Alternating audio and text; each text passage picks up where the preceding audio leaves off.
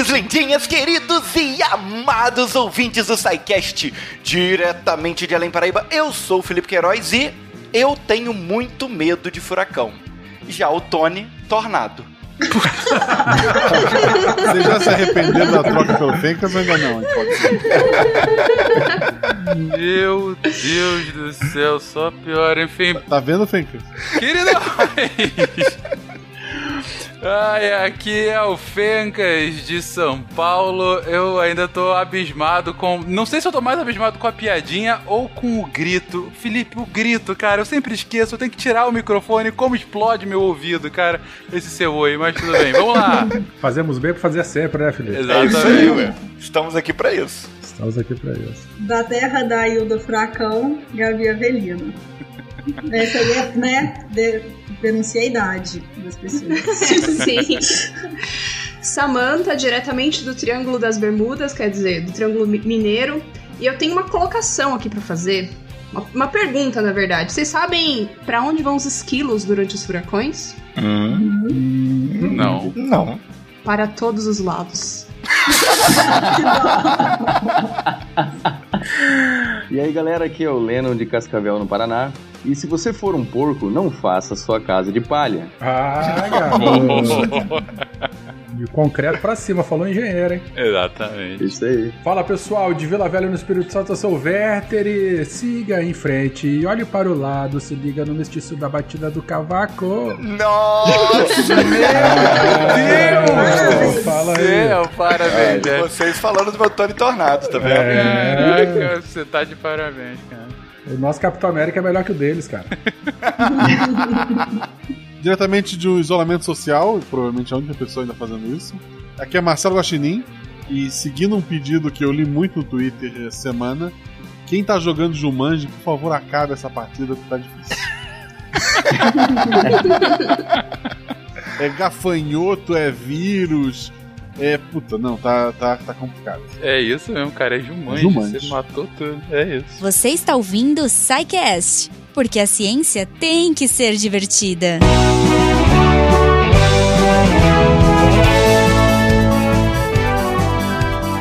Bem-vindos a mais uma sessão de recadinhos do SciCast. Eu sou a Jujuba e estou gravando aqui do olho do furacão, um lugar calmo enquanto ainda há tempo, para convidar vocês a conhecer o Cambly, se vocês ainda não ouviram aí os episódios anteriores que eu comentei. É uma plataforma que conecta alunos que querem aprender inglês com professores que querem te ensinar, professores estes nativos, é, com super didática e preparados e treinados para atender você no que você precisar. Porque a aula é individual, totalmente dentro do que você precisa aprender, se é IELTS, se é o verbo to be, se é cultura local, se é o que for. Você vai conhecer e você vai aprender com esses professores que você pode escolher, inclusive, o Uh, a personalidade deles. Olha que incrível, gente. Se é uma pessoa mais séria, focada, se é uma pessoa mais divertida, engraçada. Então é muito legal. Eu sugiro que vocês procurem lá no Cambly, cambly.com, C-A-M-B-L-Y.com. Vocês usem lá o nosso código SciCast, façam uma aulinha teste na faixa para ver se vocês gostam. Eu vou dar spoiler, vocês vão gostar. Mas é isso, gente. Façam a aula, conheçam o Cambly e depois venham me contar o que vocês acharam. Como vocês me contam? Simples, gente. No contato arroba se for um Fala Que Eu Discuto, no arroba Portal Deviante, no Twitter e no Instagram. E claro, aqui no post, entra lá no site do Portal Deviante, clica no link desse episódio e lá embaixo vai ter uma seção todinha de comentários para você comentar, para você contar como foi sua experiência, você já passou por isso? Não? Conta aqui que esse episódio está muito bom e eu espero muito a participação de vocês que vai deixá-lo ainda melhor. E se você quiser participar de outra forma e contribuir para que a ciência continue divertida a partir de um real, PicPay, Padrim e Patreon, você pode fazer parte dessa família e ajudar a gente a continuar divulgando a ciência dessa forma que a gente gosta tanto de fazer para vocês. Toda semana, sem faltar. Acho que é isso. Não se esqueçam que lá no final a gente tem a Deb contando quais foram os textos da semana, porque sim, temos textos também. Então veja lá, é... daquele jeito Deb de contar, maravilhoso e você vai saber o que, que se passou na Semana Deviante no portal também, tá bom? Um beijo para vocês e até semana que vem. Deixa eu correr aqui que eu acho que tá chegando.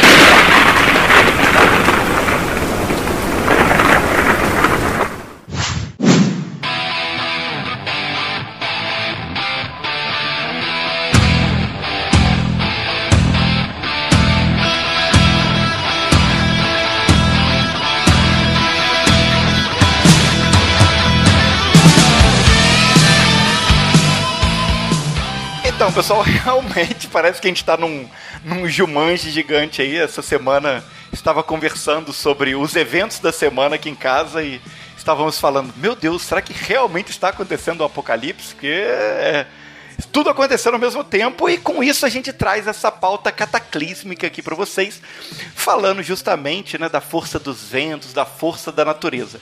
E aí é para datar mesmo o programa. É, pelo que eu entendi, essa pauta ela já estava sendo produzida, mas ela foi super antecipada aí porque exatamente há três dias a gente teve um ciclone bomba atingindo a região sul do Brasil. Eu nem sabia que existia isso de ciclone bomba, inclusive, né? E é, foi um caos, a gente ainda está lidando com os efeitos disso, né? E todo mundo muito pego de surpresa. Eu, inclusive, eu, eu, falo que eu sempre sou pego de surpresa esse tipo de coisa, porque eu fui criado acreditando que o Brasil é é, um país abençoado por Deus e bonito por natureza, né? Então não tem fenômenos naturais, não tem terremoto, não tem furacão, não tem nada disso. Tem política. É, pois é, né? Podia vir um terremoto no lugar deles, né? Mas, de qualquer maneira, a gente acaba crescendo sem aprender muito sobre isso, né? Sobre essas forças da natureza, como que elas surgem, que, como é que funciona essa, essa dinâmica de ventos e tal. É, a única coisa que eu sei de, de, furacões, por exemplo, é que eles são mais perigosos se eles trazem tubarões junto com eles. e e para isso a gente tem esse programa de hoje, para entender justamente esses fenômenos destrutivos, né? E aí eu queria já começar pelo básico para poder entender. O que, que são exatamente os furacões? O que, que é um furacão, na verdade? Bom, a gente pode pensar é, num furacão eu vou primeiro falar o nome técnico do, do fenômeno, né? Para a gente entender melhor. O furacão, é, o nome técnico dele é ciclone tropical, né? Então, primeiro vamos entender o que é um ciclone. O ciclone é uma região de baixa pressão atmosférica quando a gente compara com o seu entorno, né?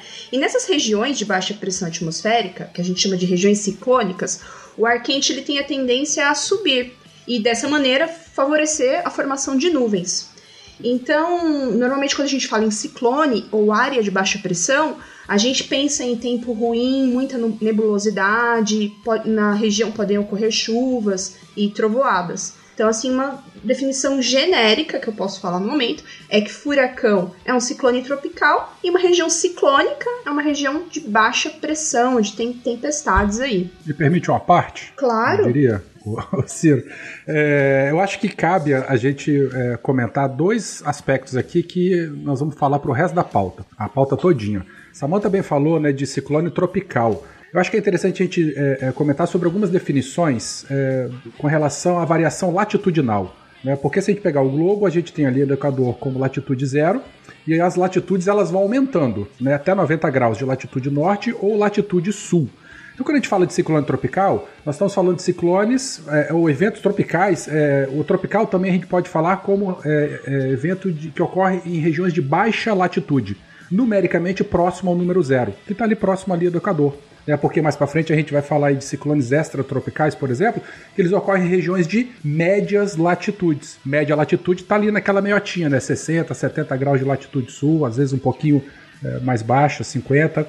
Então, independente se é para o sul ou para o norte, sempre quando a gente estiver falando de baixas latitudes, estaremos falando daquela faixa tropical. Médias latitudes, regiões temperadas. E altas latitudes, é, seriam as regiões polares, que eu acho que aqui na nossa pauta não, não, a gente não vai falar muito disso aí não, porque posso estar enganado, mas a gente não tem ciclone, furacão, é, tufão em regiões de altas latitudes. É, a gente tem áreas de baixa pressão, né? Mas aqui na nossa, na nossa pauta hoje a gente vai falar dos ciclones tropicais e dos extratropicais. Eu achei importantíssimo você falar isso, porque convencionalmente às vezes se fala em latitudes negativas para o sul e positivas para o norte. Mas acho que para facilitar a nossa conversa aqui, a gente pode falar, fazer exatamente como você falou.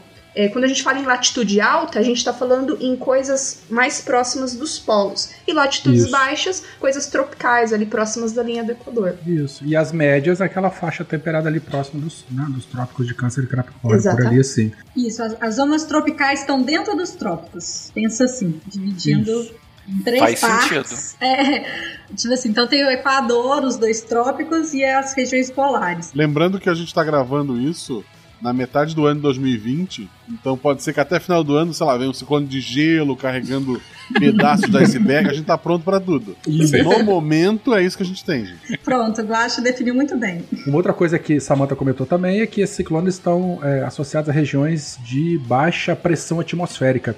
Vamos lembrar aquele conceito de que o ar quente sobe e o ar frio desce. Né? Então, se a gente tem uma região de baixa pressão atmosférica, geralmente é uma região mais quente, né? Que o ar está subindo, a pressão atmosférica é, ela diminui e aí esse, essa massa de ar que sobe ela é preenchida por uma outra massa de ar. Lembrando que o ar também é um fluido, né? Ele se desloca, aí a gente não vê, a gente só sente, mas ele tem um comportamento de fluido também. Então a, a, o ar frio ele, ele preenche o local. É, onde antigamente estava uma massa de ar quente que esquentou e subiu. Falei certo, Samara? Certinho.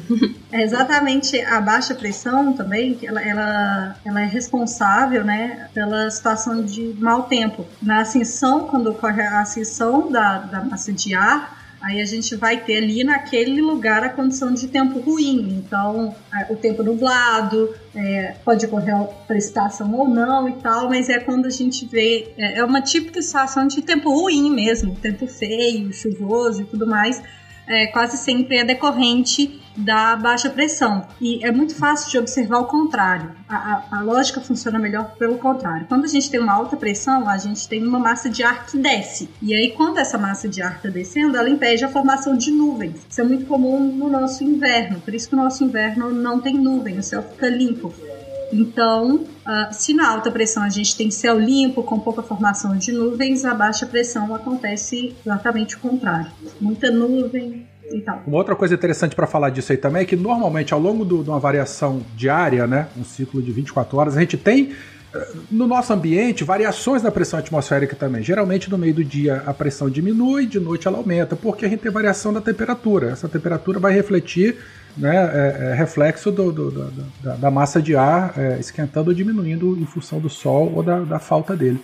Mas no geral, assim, quando a gente monitora a pressão atmosférica, daí a importância de barômetro, né? Hoje em dia quase não se usa mais, mas antigamente dava para ainda dá, né? Usa, usa bastante, ainda tem tem sensores, eh, tanto sensores automáticos, né, quanto os convencionais, que são aquelas colunas de mercúrio. Algumas Isso. estações meteorológicas ainda têm. E, e, é bem, bem importante colocar isso porque tem essa pequena variação, esse ciclo que a gente chama de maré barométrica, né? Ao isso. longo do dia. Que ela acontece ao longo de 24 ao horas. Mas 24 se, por exemplo, horas. ao longo de uma semana, né? A gente detecta uma, uma diminuição da pressão atmosférica é, média, né? enfim, uma tendência a ela diminuir, significa que ali naquela região, perdão, aumentar, né? Se a gente tem uma queda do barômetro, é sinal que a pressão atmosférica está diminuindo. Isso aí é, é, indício de entrada de frente fria e mudança de, de tempo. Exatamente. Samanta, toda a área de baixa pressão é um ciclone, né? E toda alta pressão é um anticiclone. Isso, isso mesmo. É, o que vai mudar, né? É, a definição é sempre essa, né? É, o que vai mudar quando a gente pensa num fenômeno grande como um ciclone é o sentido de rotação desse fenômeno. Mas a área de baixa pressão é sempre uma região ciclônica e uma área de. vai ser sempre anticiclônica, né? Uma área de alta pressão. Isso, é porque quando a gente tá. Quando a gente vê um mapa sinótico, a gente é, vai né, entre os vários símbolos que a gente encontra, a gente vai encontrar uh, um, um, símbolo, um desenho que lembra o desenho de um ciclone, assim, com, com as linhas né, naquela direção clássica de um ciclone, e um B, né? Porque é uma área de baixa pressão. Uhum né? E aí tem a diferença do hemisfério sul para o hemisfério norte, que é pela força de Coriolis, que aqui a gente gira o ciclone é no sentido horário e no, no, no hemisfério norte é anti-horário, anti-horário. Isso, isso só acontece devido à escala de tamanho desses fenômenos, né?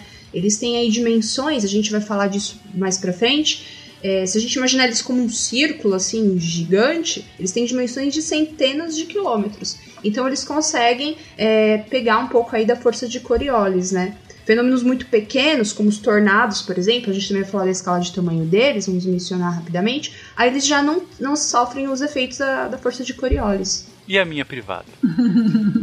Bom, você tá, você tá no hemisfério sul, vai girar sentido horário, ué.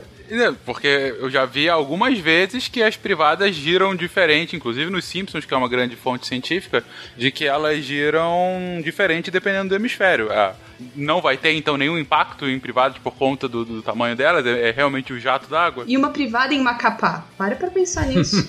Vai gerar pra onde? Tem outras, outros fatores que têm influência muito maior na tua privada do que, por exemplo, a força de, de Coriolis da, da Terra, né? E lembrando que, essa, que esse efeito só acontece no- se, a- se a Terra for esférica, né? É, pro ouvinte que estiver ouvindo isso daqui a 30 anos, que a gente já superou todos esses problemas, aqui o pessoal não acreditava que a Terra era esférica, então... De fé na humanidade de que daqui 30 anos vai ter resolvido isso, olha que Não, bonitinho. é, é, eu, eu sou mais pessimista. Acho assim, pessoas daqui a 30 anos. Nesse tempo a gente acreditava que a Terra era Eu redonda. também tô achando.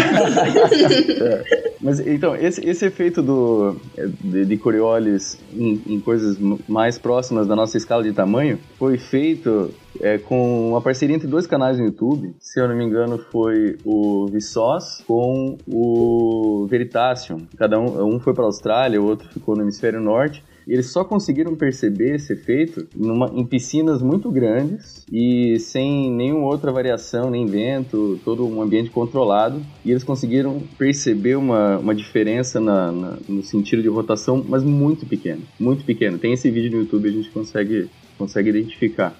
Mas é, para uma privada, por exemplo, ou para aquele pessoal que só troca, eu- eu- tá, tá em cima da linha do Equador, daí o cara troca uma bacia de lado e a água já vai girar, já vai mudar de, de sentido. Isso não acontece. Deixa eu, eu só entender uma coisa aqui. É, a Gabi comentou que toda a área de baixa pressão é um ciclone. E aí, beleza, a baixa pressão faz com que o ar quente suba e aí o ar frio em volta é puxado para dentro dessa região. Mas quando que esse movimento de ar sendo empurrado para cima e ar frio sendo empurrado para tapar o, o buraco que foi deixado, vira voltinhas no ar? Porque o, ciclone ele faz ele, ele faz um movimento circular, ele não é um movimento só de subir e descer num ciclo para cima, ele é meio que um movimento lateral ali também. É, eu acho, acho que essa pergunta, Felipe, eu acho que ela vai caber bem quando a gente explicar o processo de formação do furacão. Ah, sim, entendeu? sim. Não, então, Porque é- é- tem mais coisas no meio do caminho. O ciclone, a da, da baixa pressão, é uma coisa, mas aí virar o ciclone e tal, é- tem outras características envolvidas, outros elementos, entendeu? Não, entendi. Então, o- o- a definição do ciclone é essa região de baixa, de baixa pressão, mas não necessariamente todo ciclone de baixa pressão é bonitinho, igual aqueles furacões de filme que ficam rodando pro lado, é isso? Exatamente. Ah, perfeito, perfeito. Não, então tudo bem. Que quando falou que, que a baixa pressão gera o ciclone, eu já estava imaginando que toda região de baixa pressão tinha aquele furacão rodando que, fazem, fa- que faz vacas voarem nos filmes. Mas aquele furacão que gira é o tornado, né? A escala de tamanho dele é pequena. Né? Às vezes um ciclone passa e você nem percebe, você só vê tudo voando, casa destelhando, é, é, é, porque a magnitude dele é enorme, né? Fala-se de, de dezenas ou centenas de quilômetros. Um tornado não, visualmente você vê, você consegue identificar onde ele começa e onde ele termina. Tem que tomar cuidado pra não confundir com o Saci também, que é o menorzinho. Ah, O pessoal de Minas aí que não me deixa mentir. Isso aí. Se tiver perto da mota de bambu, então é ele mesmo.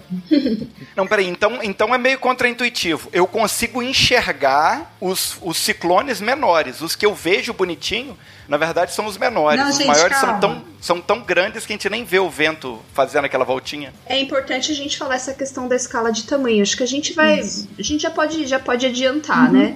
É, o, o ciclone a gente consegue ver, por exemplo, em imagens de satélite. Seja o ciclone tropical, que é o furacão, ou o ciclone extratropical, que é o ciclone que se formou fora da região dos trópicos e ele está associado com as frentes frias. Quando a gente fala que uma frente fria está passando pelo sul do Brasil, essa frente fria está sendo carregada por um ciclone extratropical. Inclusive, na previsão do tempo aqui no Brasil, a gente ouve muito esse termo: ciclone extratropical. Lembrando aqui que é extratropical por quê? porque ele está fora dos trópicos, está nas regiões de médias latitudes, que são mais próximas da, da região é, mais ao sul, né, que recebe influência de massas polares frias, massas de alta, alta, de ba, perdão, de, de baixa, Baixa pressão. De baixa pressão. Então, exatamente isso que a Samantha explicou dos ciclones extratropicais. Então, vamos pensar num ciclone, numa ideia de ciclone clássica, né? Que é aquela formação com nuvens, que tem os bracinhos e que vai rodando e etc. É, no caso do ciclone tropical, que é o que é mais comum para a gente aqui, que não é um furacão, ele está associado às frentes frias. Então, o bracinho do ciclone vem, passa sobre a gente e logo atrás, tipo no vácuo, vem a frente fria, porque a frente fria ela, ela se apropria desse espaço que foi deixado pelo ciclone, ciclone tropical. Isso é um fenômeno climatológico que é comum para a gente aqui. É, no caso dos furacões, nós estamos falando dos ciclones tropicais. Então, vão ser as áreas de baixa pressão que é, a principal distinção delas é a área de formação, porque ela é formada próximo aos trópicos. E aí ela vai receber o nome de furacão, que é o que a gente está discutindo hoje, principalmente. Exatamente. E os ciclones extratropicais e os ciclones tropicais, não os furacões, eles são muito grandes. Eles têm escala de tamanho aí se a gente for imaginar como um círculo, né, é de, da ordem de algumas centenas de quilômetros. Para a gente conseguir ver esse formato quase circular, nós precisamos o quê? De um, uma imagem de satélite. O satélite ele está orbitando o nosso planeta e ele consegue enxergar o que está acontecendo e tirar uma foto. Às vezes as pessoas confundem muito com um tornado, né? Falar ah, tornado. Tornado é um outro tipo de fenômeno. Tanto que naquele filme Twister, né, que é super famoso, o que, que acontece? As pessoas super corajosas vão lá, se aproximam do fenômeno, conseguem fazer medidas, tirar fotos, filmar. E então você consegue ver o fenômeno com uma, um observador em terra. Eu gosto de comparar da seguinte maneira: vamos imaginar um caminhão cegonha e um, uma moto, né? Então os dois estão um do lado do outro. Para eu tirar foto da moto, eu consigo me afastar só um pouquinho da moto, eu consigo tirar a foto da moto como um todo. Se eu for tirar foto do caminhão cegonha, eu vou precisar me afastar muito mais, porque o caminhão cegonha é muito mais, muito maior, se eu quiser fotografar o caminhão inteiro. Então isso a gente consegue entender por que, que a gente consegue ver, fotografar um tornado, que é um fenômeno que tem algumas da ordem de alguns quilômetros de largura, né? Poucas dezenas de quilômetros, alguns quilômetros normalmente. Quando a gente compara com um ciclone, que tem da ordem aí de cent... algumas centenas de quilômetros de largura. Não, perfeito, perfeito, fez sentido. Então, o que a gente vê em filmes, na verdade, são tornados. Os furacões, eles são numa escala muito maior. Muito maior. E furacões, por serem maiores, né, eles acabam é, atingindo uma área maior também, né? É, devido à sua extensão ser maior. Tornado não, tem até. Vamos falar de Simpsons de novo. tem um episódio que, inclusive, o nome do episódio é Hurricane Ned, mas na verdade é um tornado que destrói a casa do Flanders e não destrói a casa do Homer, né? Então o tornado tem essa peculiaridade, às vezes destrói apenas uma parte de uma cidade, enquanto outra parte fica intocada. Já o, o furacão, por ser maior, o dano é mais generalizado, assim. Um perfeito. Ô Samantha, é, o quanto é verdade daquela história de que tornado só acontece em terra? Porque eu já ouvi falar disso aí também. E, e, o furacão não necessariamente, né? Ele, ele ocorre no mar. Isso. Pode, pode, falar isso também? Pode. O furacão ele só se forma no mar, né? Ele o combustível dele, a gente vai falar daqui a pouco, é um dos combustíveis dele é a evaporação da água do mar, o calor latente. Então, furacões só se formam no mar. Já os tornados, não. Os tornados podem se formar tanto em terra quanto em no, no mar, né? Ou na, no rio, no lago. Quando se forma em cima de uma superfície de água, o tornado ganha o nome de tromba d'água. Então, quando ouve se falar em tromba d'água, que é bastante comum na região norte do Brasil, por exemplo, é um tipo de tornado. Entendi. E visualmente ele tem aquele aspecto de funil mesmo também, que está girando. Isso, ele tem um aspecto de funil que desce até a água, né? E assim, perto na interface entre o. Quando o tornado toca a água, você vê até, até a água sendo levantada, né? Devido à força do vento. Por isso que, que tem chuva de, de sapo, chuva de peixe, esses tipos de coisa? Sim. Faz sentido? Faz isso? sentido. Um dos, um dos, uma das explicações para esse tipo de, de, de coisa, né, é, são justamente os, as trombas d'água. Cara, chuva de sapo. Chuva de chuva sapo. de sapo, aí é o apocalipse total ah, mesmo, né? Se eu acordar um dia, 2020, tiver chovendo sapo, porra. Eu acho que é o menor dos problemas no momento, né? Não, eu acho que no momento é o faz sentido. Tudo bem. É a surpresa de agosto. É o que tá vendo. Foi o que aconteceu no, no ciclone. Deu, é. deu ventania. Cara, a chuva vinha de um lado, depois veio do outro, e faltou luz, eu fiquei sem internet. Num ano normal eu ficaria muito puto. Mas 2020 eu disse, ok, e fui dormir. Ele fez um bem que espalhou o vírus, né? O que tava no ar aí, espalhou.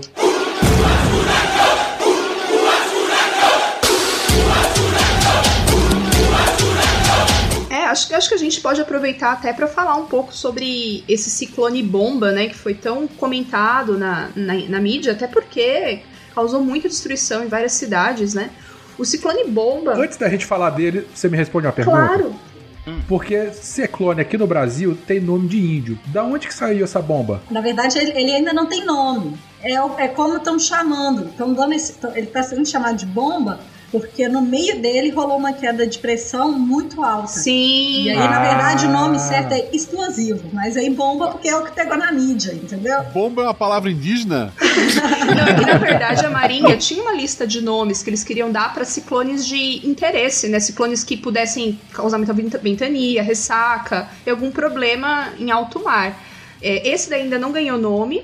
E esse termo bomba é um nome dado a alguns tipos de ciclones extratropicais, que, como disse a Gabi, tem uma queda de pressão muito alta em pouco tempo.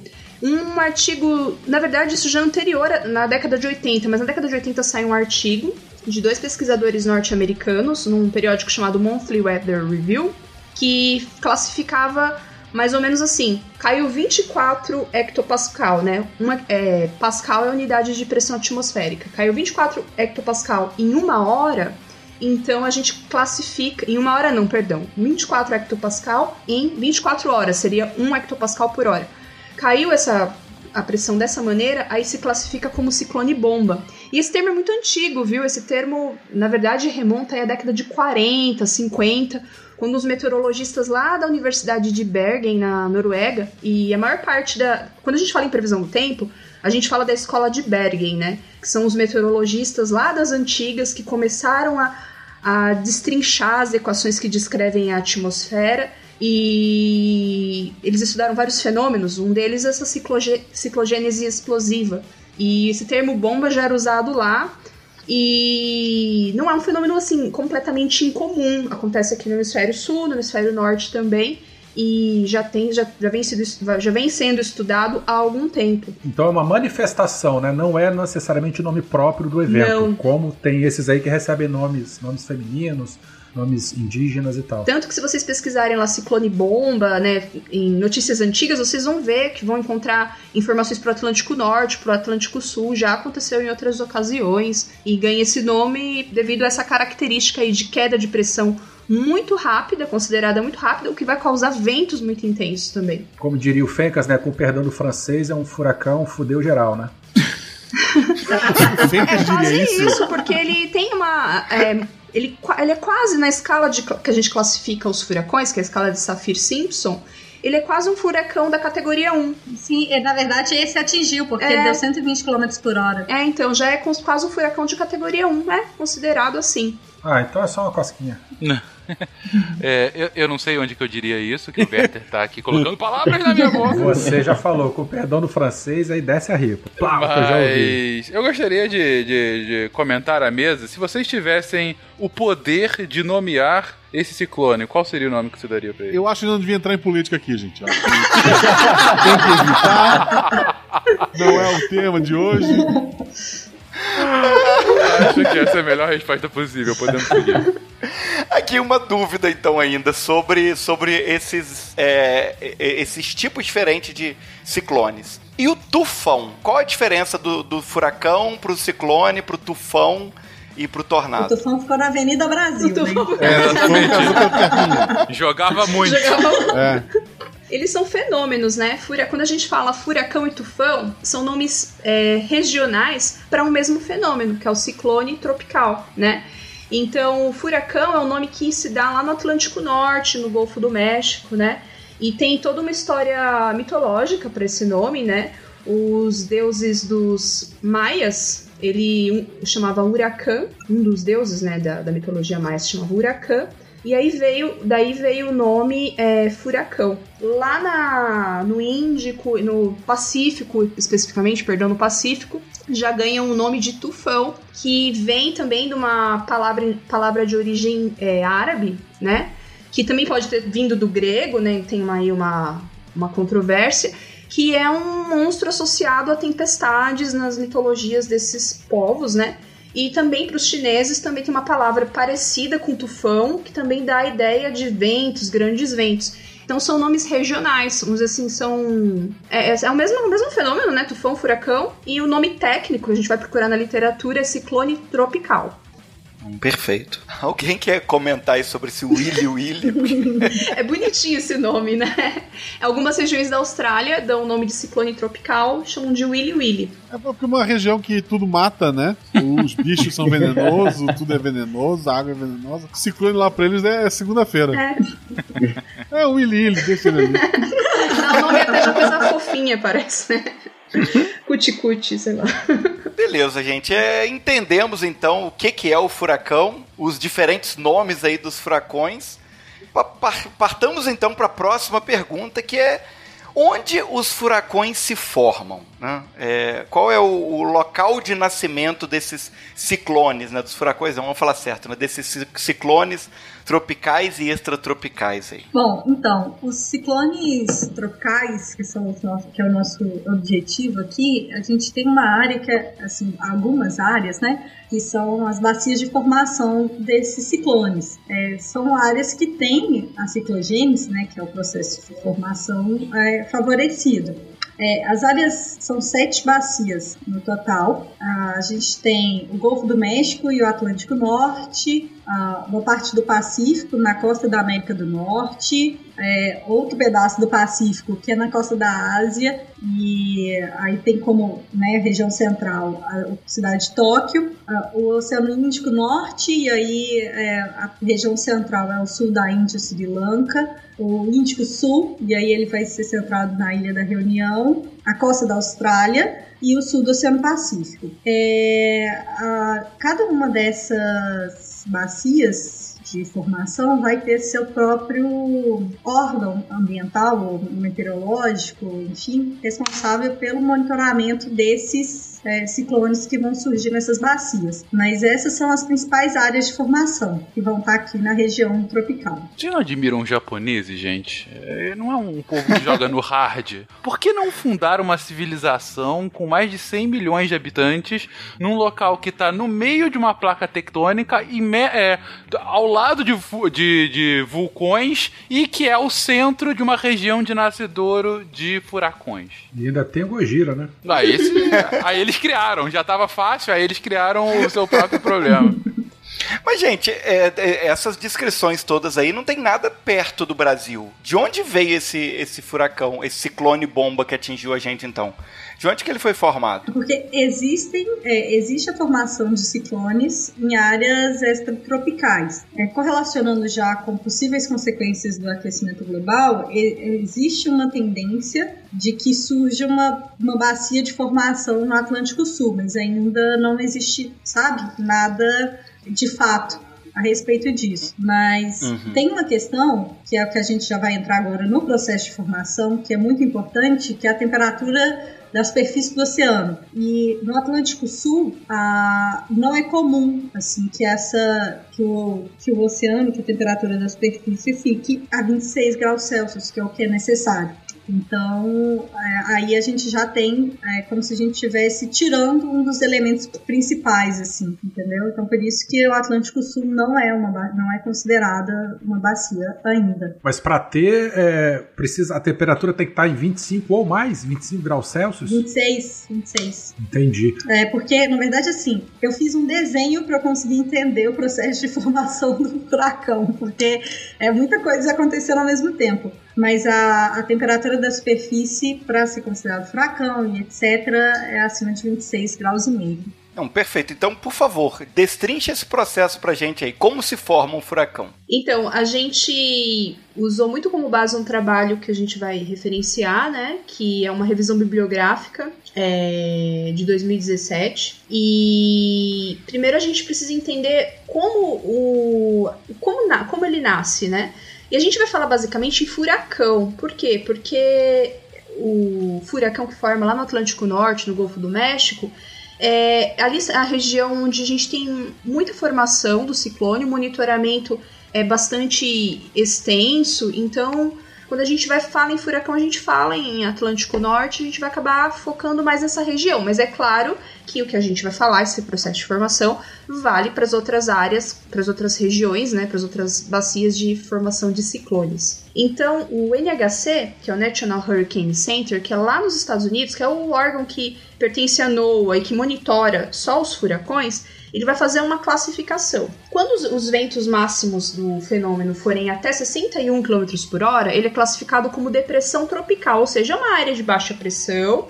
Ela está ali em formação, mas ela não está muito organizada ainda. Tem várias nuvens de tempestade, a, realmente a pressão é mais baixa do que o entorno, mas ela ainda não tem um formato organizado e meio circular, né? Se a velocidade do vento for maior que 62 km por hora e tiver entre 62 km por hora e 118 km por hora, nós vamos ter o que a gente chama de tempestade tropical. E nessa altura ela já ganha um nome. Lembra dos nomes que a gente vai falar depois mais para frente sobre os nomes. Mas o NHC ele já dá nome quando é tempestade tropical. Quando passa de 118 km por hora, aí sim a gente vai ter o furacão, né? Vai receber o nome de furacão. Samantha, a velocidade é no nível, nível da Terra, né? Isso, na superfície, na velocidade superfície, na né? superfície, né? É, essas medições a gente sempre leva em conta a superfície, que é onde a gente vai ter os problemas com os danos, né? E tudo mais. A gente só, só chama fenômeno de furacão quando a gente tem aquele formato bonitinho, redondinho, com um olho no centro, né?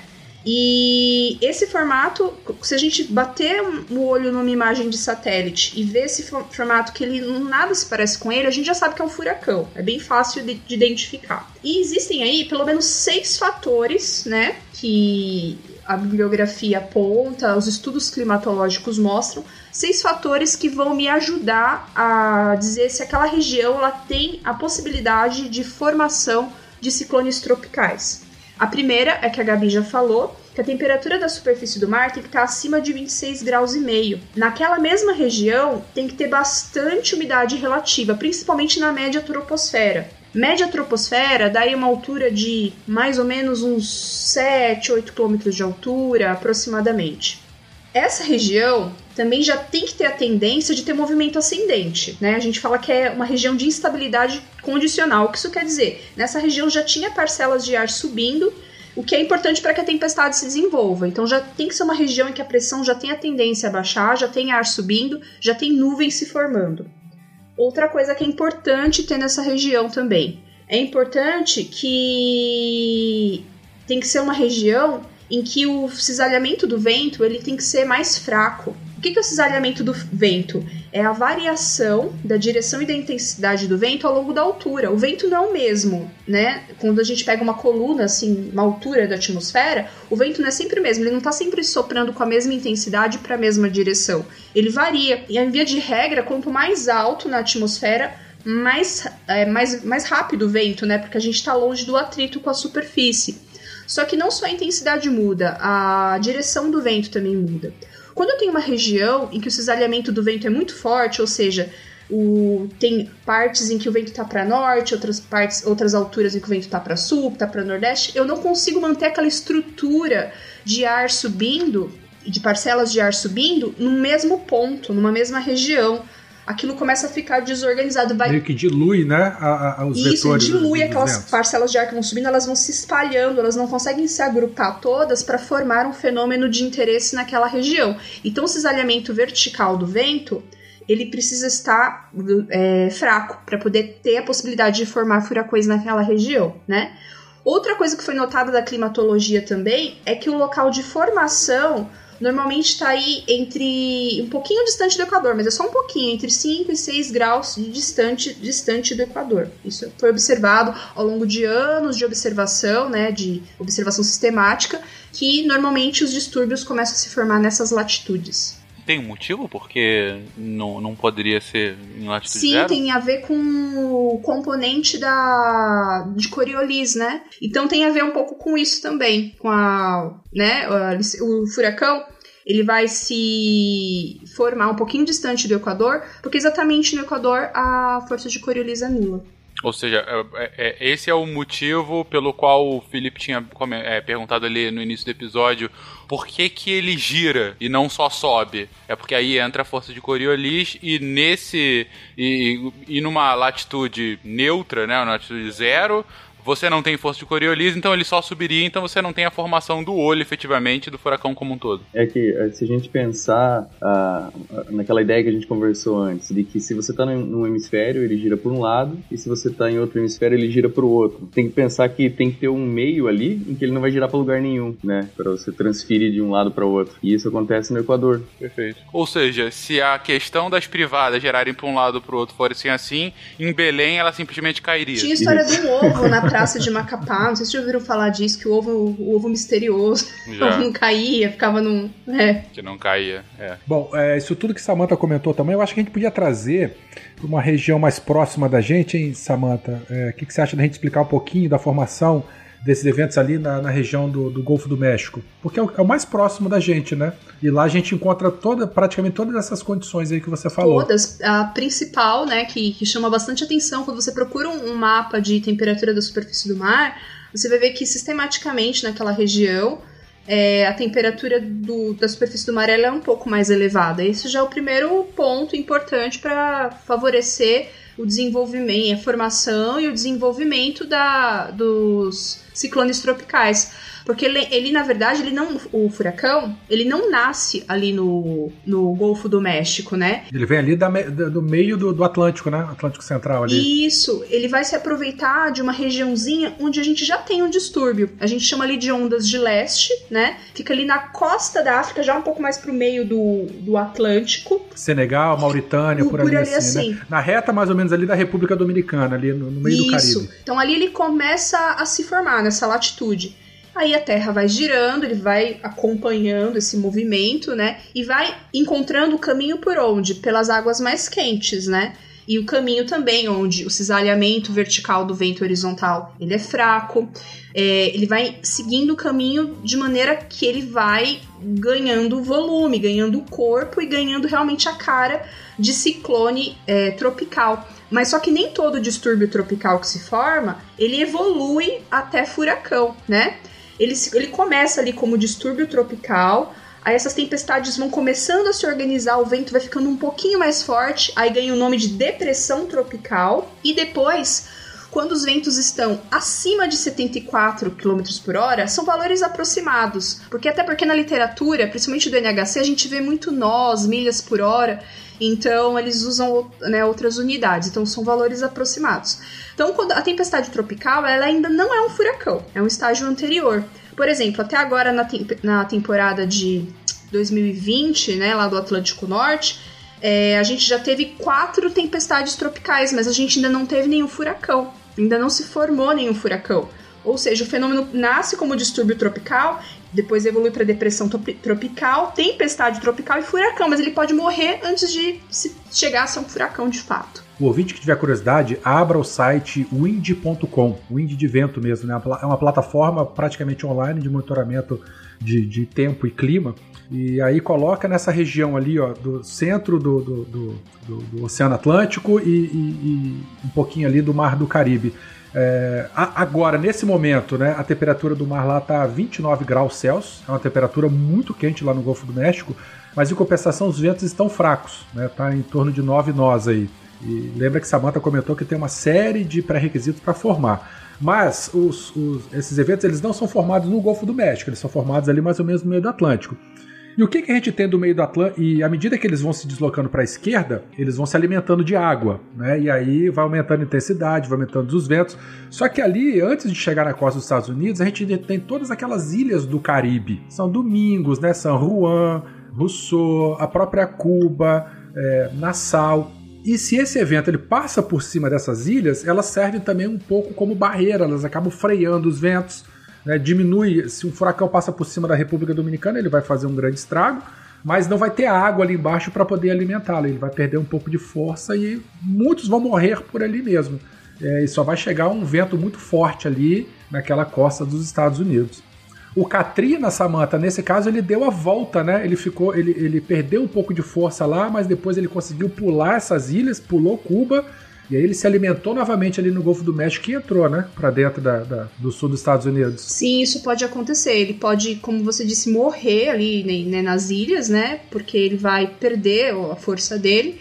Mas se ele encontrar, entrar mais para dentro assim do Golfo do México, encontrar condições favoráveis, ele pode aumentar, a vir, é, vir como um furacão mais intenso, né, com uma categoria maior ou menor, mas continuar sendo um furacão. Ele não se desorganiza, porque a gente também tem ilhas muito pequenas lá, né? É, teve um furacão, e agora eu não me lembro o nome dele, que passou pela ilha de é, Barbuda, acho que foi, e assim, o olho dele é, ficava. A ilha ficava bem no centro do olho. Pra você ter uma ideia, né? O, o olho do furacão tem aí ao, alguns quilômetros, poucas dezenas de quilômetros de, de largura. Então a ilha toda coube lá dentro. Então muitas vezes a ilha é tão pequenininha que o, o parte do furacão ainda está no oceano, então ainda consegue se alimentar com esse, essa evaporação, né, com esse calor latente de evaporação. Eu coloquei aqui no, no chat da gente, mas o ouvinte ele pode procurar essas imagens aí do trajeto do Katrina. A gente vê que por um, uma infelicidade do acaso ele conseguiu dar a volta na maioria dessas ilhas aí do Caribe é, e, e, e, aí, quando ele entrou no Golfo do México, ele pegou mais força ainda. Depois entrou ali em New Orleans, arregaçando tudo lá. Na região mais quente ali, ele se retroalimentou ainda mais e fez aquele estrago surreal lá nos Estados Unidos. Então, bota, vamos botar no, no post essa, essa imagem para o pessoal acompanhar. Vamos, vamos. E realmente é, é uma loucura, né? Essa, essa dinâmica aqui. Realmente você vê o caminhozinho aqui, ó e o local que ele se fortalece para poder atacar Nova Orleans. Né? Isso. Eu acho que outra imagem é, emblemática desses furacões uh, nascidos no Golfo do México foi quando teve pela primeira vez na história registrada é, esse três furacões ao mesmo tempo, né? Que você teve em setembro de 2017, você tinha o furacão Katia, que estava ali é, bem no México, né? Quase chegando nos Estados Unidos. Você tinha o Irma, que estava no centro, ali bem no Caribe, no, centro do Caribe. E você tinha ainda o José, que estava ali um pouco mais à direita, mais pro, pro meio do Oceano Atlântico e tal. E foi muito emblemático porque nunca havia sido registrado três furacões, furacões mesmo, simultâneos, né? E, inclusive acaba sendo uma uma mais uma evidência da, da, da relação entre mudança do clima e frequência e intensidade de furacões, mas sobre isso a gente fala um pouco mais tarde.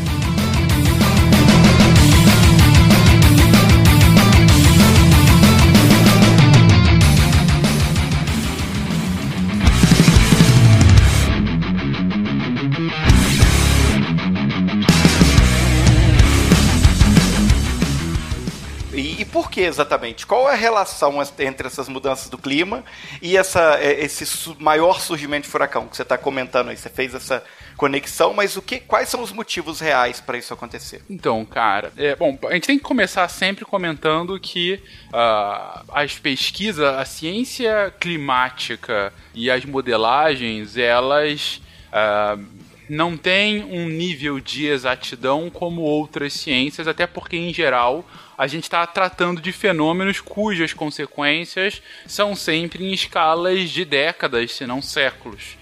Então tem que ter sempre essa ressalva, uma ressalva, eu acho que saudável para a gente falar que a gente não está falando aqui de, de uma previsão de certeza absoluta, e sim sobre modelos meteorológicos e tendências a partir desses modelos. E você não tem somente um modelo meteorológico, um modelo climático uh, ah, para o mundo até o final do século, pelo contrário, você tem diversos modelos distintos, mas um ponto em comum dentre a ampla maioria desses modelos é que há uma relação, há uma causalidade, na verdade, entre as consequências diretas das mudanças do clima e tanto o aumento na frequência quanto na intensidade é, de furacões, né, de grandes tempestades e no limite furacões. E por que, que isso acontece? Isso acontece porque a mudança do clima, dentre muitos seus efeitos, ela altera de forma, às vezes, de forma drástica, os padrões de temperatura e de precipitação no mundo. Uhum. Significa dizer que a, sabe quando a gente está vendo, ah, São Paulo registrou a maior chuva, uma chuva três vezes maior do que a média para aquele mês o Rio uh, choveu apenas 5% do que a média no mês. Ah, sei lá, Recife está fazendo é, 10 graus a, a mais do que a média no mês. Quando a gente fala dessa média no mês, o que, que é isso? Basicamente são os climatologistas, os, meteorolo os, meteoro meteorologistas. os meteorologistas, obrigado, os meteorologistas uh, e outros cientistas relacionados que, uh, a partir de diversos dados coletados, esses principalmente são coletados diretamente, não tem nenhum tipo de proxy, né? É, eles de fato registraram a temperatura, registraram a quantidade de chuva, coisa do gênero. Ao longo de muitos anos atrás, você registrou aí qual é a tendência e é claro que a gente tem anos mais. É, tem meses mais chuvosos, meses mais secos, meses mais frios, meses mais quentes, e aí você começa a achar uma média, é, uma média histórica para determinada região, e cada região tem a sua média histórica, e aí você vai batendo se naquele ano tá mais ou menos chuvoso que a média, se tá mais ou menos frio ou quente do que a média, etc. Isso é comum, e é claro que a temperatura independente da ação humana, temperatura, é, chuva ou qualquer outro fenômeno climático, ele, ele tem é, variações. Ele tem variações naturais. Algumas variações, inclusive, que são é, extraordinárias. Você tem anos ali no, sei lá, no início do século XX, final do século XIX, é, você tem anos muito quentes, anos mais frios e tudo mais. Então sempre você vai ter esses o que a gente chama de outlier, né? Aquelas, aqueles casos excepcionais que saem da média. Mas o ponto é que, como a gente já comentou no cast de mudanças climáticas e em outros muitos casts, é que a ciência tem observado uma tendência bastante clara de que, a partir da segunda metade do século XIX, principalmente ao longo do século XX, a temperatura média da Terra tem sofrido um aumento constante e, e cada vez maior uh, de temperatura global, essa temperatura média. Se você pegar a média de temperatura de todos os lugares da Terra e colocar tudo junto, na média a temperatura global já subiu acima de um grau Celsius se comparado do que era em níveis pré-industriais, antes, uh, no, no, início do século XIX, vamos colocar assim, né, há 150, 200 anos atrás. Uh, então, a gente já tem um aumento registrado globalmente. Só que esse é uma média global. Significa dizer que em algumas regiões pode estar ficando mais frio e outras regiões está ficando muito mais quente. A gente viu agora, a gente tá gravando esse cast no início de julho, a gente viu aí na semana passada ou retrasada, acho que semana passada, que o Ártico registrou durante mais de dois dias, acho que três dias seguidos, uma temperatura acima de 35 graus Celsius positivo, o que era um negócio inacreditável. O que somente isso isoladamente poderia ser um efeito, esse outlier, poderia ser esse caso excepcional que por vezes acontece.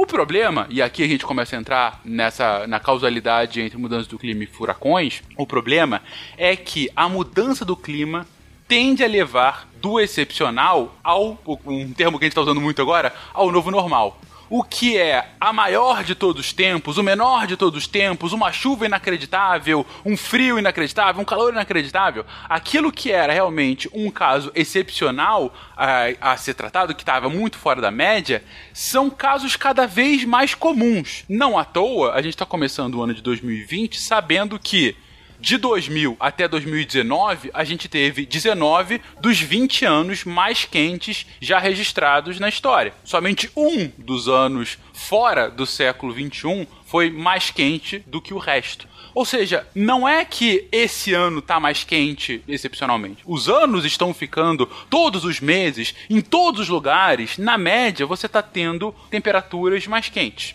E aí, essas temperaturas mais quentes acabam tendo, inclusive, efeito na temperatura dos mares, obviamente, porque a água é, é um local onde você tem uma absorção incrível de calor, e inclusive é um, um grande um grande uh, elemento que modula um pouco as temperaturas.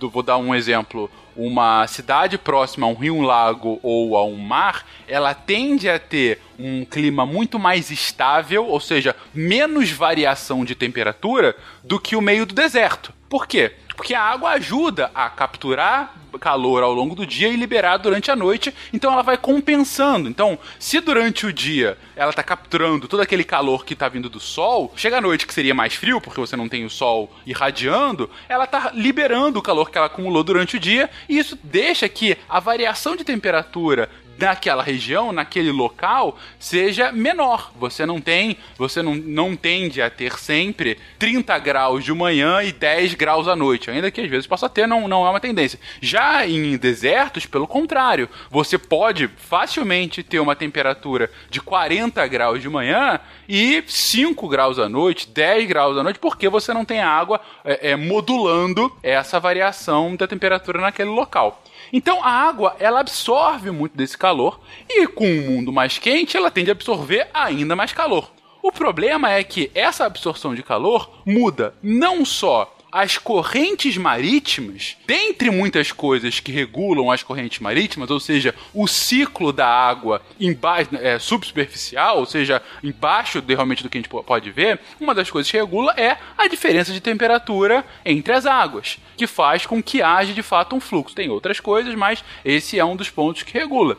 E essa diferença de temperatura das águas e do clima como um todo também vai é, alterar o próprio ciclo dos ventos. Ah, o fluxo de, de ventos que a gente tem, que é um fluxo mais ou menos a gente. Mais ou menos não, que a gente sabe, a gente sabe como é que o, o, a, a, circulação de ar nos dois é, hemisférios, sabe que vai de um ponto para o outro. A gente sabe, por exemplo, que por conta da circulação a, é, do ar e dos ventos aqui no hemisfério sul, a gente sabe que São Paulo recebe é, a chuva que condensa da Amazônia. Por quê? Porque é uma corrente de ar que sempre vem daqui. Da mesma forma, como a Samantha já comentou mais cedo, a gente sabe que o vento que vem aqui pro, pro sul-sudeste, às vezes até pro centro-oeste, raramente pro nordeste, vem dessa circulação do ar que vem dos polos, passa lá pela Argentina e traz Argentina, Uruguai e traz a frente fria. É, esse é um ciclo que a gente já conhece. Por quê? Porque a gente já registrou que ele acontece mais ou menos assim igual ao longo de todos esses anos. E aí vem essa mudança do clima e começa a afetar esses ciclos. E começa a afetar a temperatura da água. E começa a afetar o que era o nosso normal. Por conta disso, a gente já tem diversos trabalhos acadêmicos, inclusive um ponto que eu sempre cito aqui, que é o IPCC, né, que é o painel da, de mudança do clima, o painel intergovernamental de, de mudança do clima é, das Nações Unidas, que é o, o braço científico do, do, das discussões climáticas internacionais dentro da Convenção Quadro de, de Mudança do Clima da ONU, é, esse relatório do IPCC, que é um relatório que eles lançam a cada mais ou menos cinco anos, um pouquinho mais, um pouquinho menos, é, esse relatório ele condensa toda a ciência feita sobre mudança do clima nos últimos anos. Ele vai pega todos o, a produção acadêmica, clima, a, a produção acadêmica climatológica e condensa em um, um grande resumão em que ele compila os principais achados e principalmente as grandes concordâncias científicas. Ou seja, o relatório do IPCC, o IPCC não é que o IPCC produz ciência, o IPCC congrega a ciência e torna ela um pouco mais palatável, principalmente para os tomadores de, de, de decisão da, da, de políticas públicas.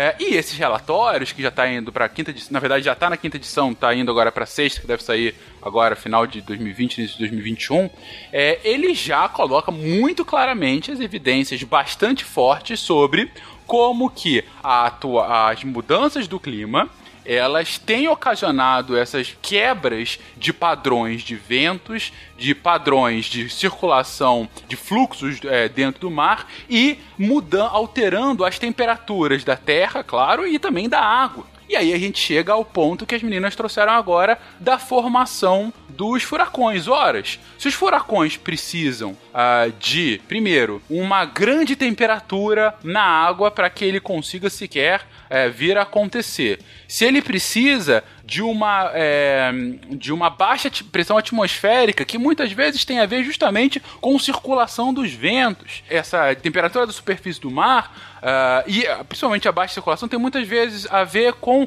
o fluxo de água dentro dos oceanos. Se isso tudo começa a ser alterado, de repente esses berçários de furacões eles não só tendem a fazer mais furacões, porque você tende a, em alguns casos, ocasionar um aumento da temperatura dos oceanos e aí maior tendência de gerar novos furacões, como os furacões que eles geram tendem a ser ainda mais poderosos, ainda mais fortes, ainda mais duradouros, porque você tem é, a força do furacão também tem a ver com essa diferença de temperatura uh, do mar, do ar e, e, e, a sua sustentação ao longo do tempo também vai estar impactada com o clima naquela região. Uh, e um outro ponto que também pode estar impactado é até com relação à poluição em aerossol, né? É, é partículas, né? De, de líquidos, principalmente é, é antropogênicos, né? Também podem estar afetando é, a duração e até um pouco a intensidade das furacões. Mas o ponto é, a tendência é que a gente consiga observar, primeiro, mais furacões nascendo desses berçários que a gente já conhece, furacões mais fortes nascendo, então às vezes até não tenham um número maior, mas pode ser que eles acabam se juntando, ou enfim, acaba formando furacões mais, mais fortes e mais duradouros e, consequentemente, infelizmente, mais destrutivos.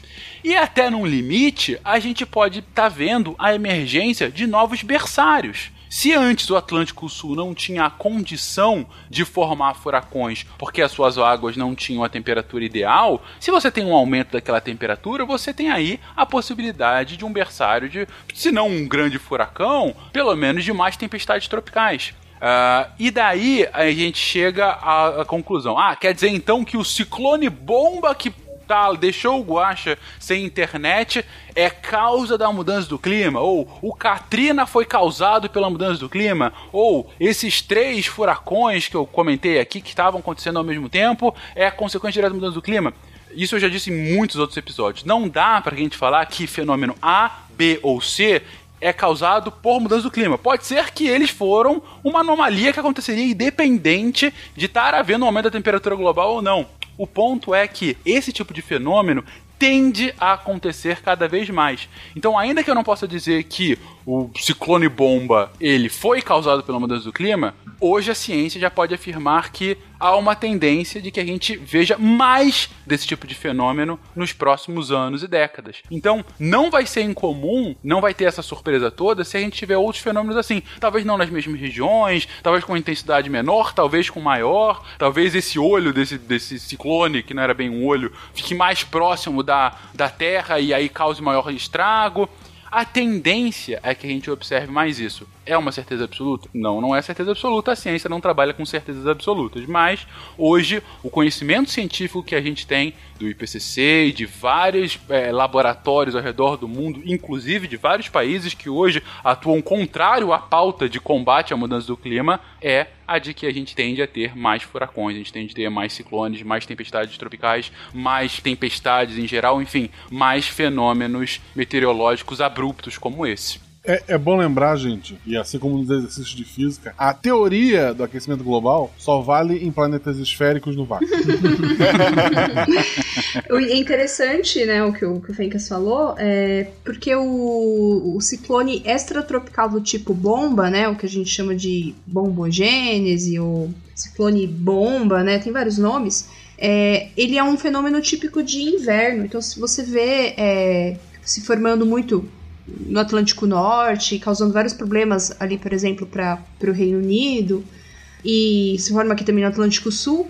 Mas o, quando a gente fala em mudanças climáticas, as pessoas já pensam logo no calor, né, no aumento da temperatura, mas o aumento da temperatura média do planeta ele acaba é, possibilitando, fazendo mecanismos aí de, de feedback, né, de alimentação, que outras coisas estranhas aconteçam, né?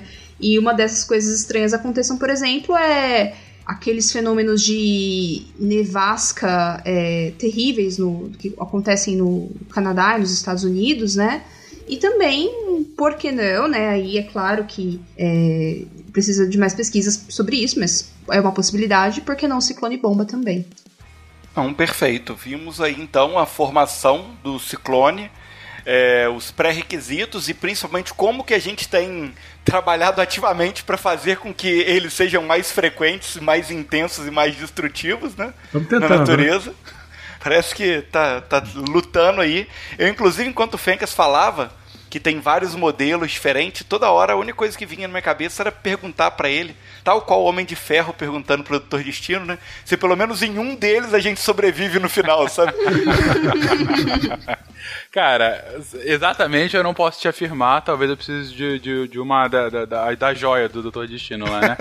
Mas, é, com, assim, compartilhando um dos estudos que eu achei bem interessante quando eu estava estudando para a pauta, é, foi um estudo feito que saiu na Nature uh, da. É de quando? Foi de 2012, já tem algum tempo, mas foi justamente um modelo que eles fizeram para saber é, o impacto de tempestades tropicais e furacões na costa de Nova York. Né? Nova York está lá no, no, Atlântico Norte, né? E justamente próximo, não exatamente no local de onde tem as temporadas de, de, de, furacão, um pouquinho mais em cima, mas ainda assim relativamente próximo, e volta e meia acaba no mínimo ganhando uma rebarba, né, desses fenômenos. E aí eles fizeram justamente esses modelos para ver, ok, o quão frequente é que a gente tem alguma coisa realmente avassaladora, né?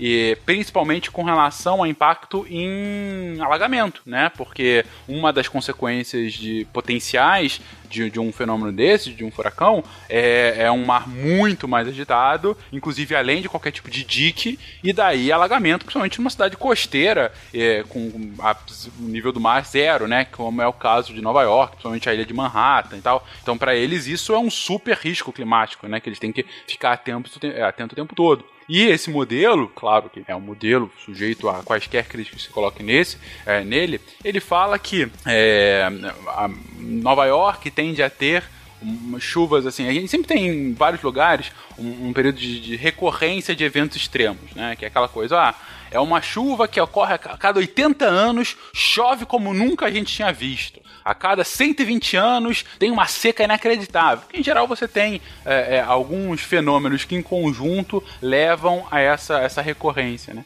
E, e aí eles, eles pegaram um, uma, um, um fenômeno de enchente que eles identificaram que acontece mais ou menos a cada século em Nova York, né, a cada 100 anos, e outro que, que é bem grave, e, e eles colocaram que também tem um outro fenômeno que é ainda mais complicado, que a cada 500 anos é, Nova York viu historicamente uma enchente assim inacreditável, sabe? Noé style, aquela coisa realmente de, uh, de, de alagar pra, coisa pra caramba. E aí, ele, a partir do fenômeno deles, o tempo de recorrência dessa de 100 anos diminuiria para cada 20 a 3 anos. E esse de 500 anos poderia diminuir de 240 para de, a cada 240 ou 25 anos. É um desafio para os engenheiros, né? Porque a, a gente usa esses, esses cálculos né, do tempo de retorno na disciplina de hidrologia, que os meteorologistas fazem, mas os engenheiros têm até um conteúdo adicional com relação a isso. E você usa esse tempo de retorno para você planejar um dique, para você planejar uma ponte, planejar qualquer tipo de estrutura que possa ser danificada por uma enchente, né? Então é um desafio aí para a área de construção civil. Estádio lotado, todo mundo esperando o grande lance do Tufão. Ele encantou multidões com a bola nos pés. Golaço! O futebol transformou esse homem num astro do esporte. É, a gente falou no cast de construção civil sobre o período de retorno, lembra, Fê? Uhum. Não, perfeito, cara, porque é isso. É, se você tá. Exa exatamente o exemplo agora que, que Samantha usou e que, que o Lennon é, trouxe. É, se você tá, tá, tá construindo uh, uma ponte num rio que tem uma variação do seu volume, né, da sua vazão, você vai colocar a ponte mais em cima, mais embaixo, vai ver, de fato, você vai ver, ok, no seu volume máximo, a, a, o rio chega até uma altura X, é, engenheiro precavido, sabendo desse período e tudo mais, eu posso colocar numa altura de X é, mais 20%, vamos lá, aquele. É, é, é, é o famoso pi igual a 5, né? Só para não ter nenhum problema, né? É, mas é claro que não é feito nas costas. Coeficiente de cagaço. É, exatamente, é coeficiente de cagaço. Mas não é feito nas costas. Ele vai ver de fato qual é essa variação, ele vai ver de fato qual é o nível, né? Qual é o quartil superior da variação, o quartil inferior, e começar a calcular de fato para saber, ora, beleza. A não ser que eu tenha uma vazão inacreditável que eu dobre no meu rio, minha ponte está segura. Então eu posso construir aqui. O problema, é o que eu trouxe na minha fala anterior, é que essas vazões inacreditáveis, esses fenômenos extremos que tinham esse retorno, essa, essa recorrência a cada 100, 80, 500 anos, tendem a diminuir enormemente essa recorrência por conta desses fenômenos extremos. Então, de repente, se Nova York deveria se preocupar a uma recorrência de 100 anos de uma, uma um enchente que destruiria boa parte de Manhattan, vamos colocar assim. Cara, eu sei que é o caso mais extremo de um modelo que tem que ser ainda confirmado, mas e se for a cada três anos? A cada três anos você tem uma enchente que destrói 20% da cidade. Como você vai construir uma cidade é, é, de forma realmente sustentada a partir daí. Você, você entende qual é o desafio, como vocês colocaram muito bem, de engenharia é, que, que vai ter que ser feito para pensar não só no, no limite máximo normal, mas pensar nesse extraordinário que está cada vez mais comum e o quanto de recurso público vai ter que ser gasto realmente para se adaptar a esse cenário, a esse novo normal. Esse que é o desafio que a mudança do clima traz. Isso porque a gente está falando aí só de enchente, não está falando realmente do efeito do próprio vento e toda a questão de desenvolvimento de materiais mais adaptados a esse tipo de coisa. Horas, se a gente estiver falando de um nascedouro, de um novo berçário aqui do lado da Argentina, perto do sul do país, Imagina todo o esforço inacreditável que vai ter que ser para adaptar as construções daqui de, de, cidades que não estavam simplesmente preparadas para um nível de vento. Ora, a gente viu aí qual foi o efeito de um ciclone bomba. Imagina isso acontecendo de fato de forma mais recorrente. Não, não dá, realmente. É, é, um repensar de políticas públicas em um nível assustador. Até porque aqui, como a gente já comentou, né, foi só uma beirolinha né, do, do ciclone que atingiu a Terra e fez essa devastação toda aí na Terra do Guaxa, né? Imagina isso é uma coisa mais intensa, ferrou geral. Gente, isso aí foi porque eu pedi o cenário que a gente sobrevive no final, né? Vocês perceberam? Não, então, o Fencas falou aí da, da, da importância né, da, dessas construções e de como que funcionaria essa engenharia nesse cenário cataclísmico aí. Então, justamente por isso temos nosso engenheiro aqui para falar um pouco sobre isso. Então, como funciona essa, essas construções para sobreviver a, a, ventos fortes, aí, a furacões, a tornados, a ciclones. É, qual, como é que é a dinâmica dessa engenharia aí que é feita? Pois é, é como eu, até foi a minha frase de abertura, né? Eu, eu, comentei sobre os três porquinhos. A ideia de você se preparar, preparar a sua casa para receber um, um, eventos desse tipo, né? É, tem muito a ver com o que o Fencas falou e que a Samantha também comentou do, do período de retorno. Você tem que prever a segurança da tua edificação, da tua casa, do teu comércio, do, de tudo que você for construir você tem que você não pode pensar na pior situação possível, né? Senão todo mundo ia viver dentro de um bunker. É impossível, é impraticável. Então você tem que considerar essas situações que a tua, que a, que a tua construção, que a tua edificação vai ficar submetida e dentro de um, de um período é, coerente, né? Então agora você pega eventos que aconteciam a cada 500 anos e vão acontecer a cada 20, é, isso vai mudar completamente, né? Então o que, que acontece? É, várias, vários fatores influenciam na segurança. É o vento, é os materiais empregados, a própria forma da arquitetura. Mais para frente eu vou comentar o que, que o pessoal já está estudando para melhorar as edificações no comportamento com, com ventos muito fortes, né? Mas uh, o, que, o que, que acontece? Por que, que principalmente a pauta aí, os furacões, né? Por que, que eles assustam tanto?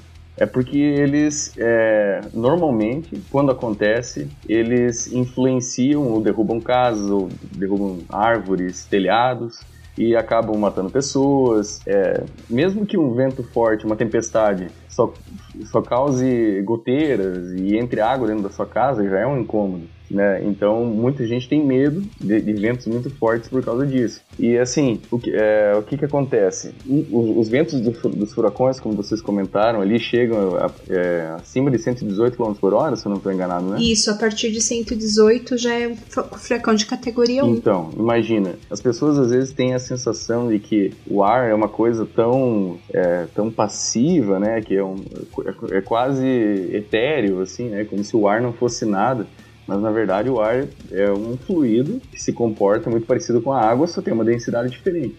E se ele tiver em situações de ventos muito fortes, é, você é, a, a, ação do vento, a massa dele, vai começar a ter umas considerações é, importantes. E não só a massa, como a pressão também. A gente vai ver que a, as diferenças de pressões nas edificações é, é um dos, dos problemas que a gente tem que enfrentar e calcular e dimensionar para prever questões de sucções, por exemplo. Né? É, uma questão também de ventos muito fortes é, que eu queria comentar rapidamente, que não tem a ver com casas, é, por exemplo, vocês percebem que acontece muito de quando tem ventos fortes de cair as árvores para dentro das, das ruas, cai em cima de carros, cai árvore em cima de rede elétrica. Isso acontece principalmente porque durante a construção da, dos pavimentos do, das ruas, na hora que a gente vai fazer a escavação para passar a galeria pluvial, para fazer a base da estrutura, as, o maquinário acaba rompendo as raízes das árvores, bem para o lado da rua. Então, é, o único lado que ela tem para cair é em cima dos carros que estão estacionados, né? Então, esse é um problema que a gente tenta evitar e até tem normas de municípios que prevêem que você tem que tomar cuidado para não romper as, as raízes das árvores, né? É, mas falando especificamente de ventos em casas, a gente tem que pensar em como que esse vento ele está em contato com em que direção, por exemplo, e como que ele está interagindo com a edificação e também a velocidade, né? Tem algumas definições que a própria norma de dimensionamento das estruturas ela traz, que são, é, primeiro, a velocidade básica do vento. Esse eu vou citar aqui o trecho da norma, que é a, a definição de velocidade básica do vento é a velocidade de uma rajada de 3 segundos excedida em média uma vez em 50 anos a 10 metros acima do terreno, em um campo aberto e plano.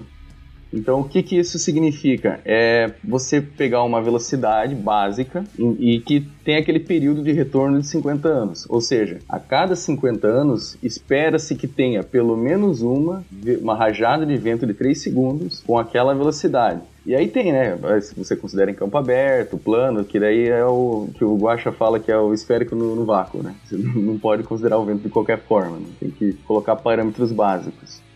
E aí, nessa própria norma, tem um mapa, se o ouvinte quiser procurar na internet, se chama isopletas, são as linhas que tem que marcam essas velocidades no Brasil. Se vocês é, verem uh, aqui na região oeste do Paraná e, do, e o sul do Mato Grosso do Sul, a gente tem as maiores velocidades aqui no nosso país. E se vocês perceberem também, as menores velocidades estão próximas à região do Equador. Assim, ao norte do Equador, do, do Equador você vai ter um aumento nas velocidades e ao sul do Equador também, que tem a ver com aquela questão das forças de Coriolis que vocês comentaram mais cedo, né? Então, é, essa velocidade básica do vento é a velocidade, por exemplo, aqui na região, é em torno de 50 metros por segundo. É, 50 metros por segundo não é é assim uma velocidade tão baixa, né? Se a gente converter para quilômetros por hora, é 180 km por hora. Isso uma vez a cada 50 anos. É um fenômeno de tornado que pode acontecer, um fenômeno de uma tempestade mais severa que acontece na região que pode com certeza dar esse valor.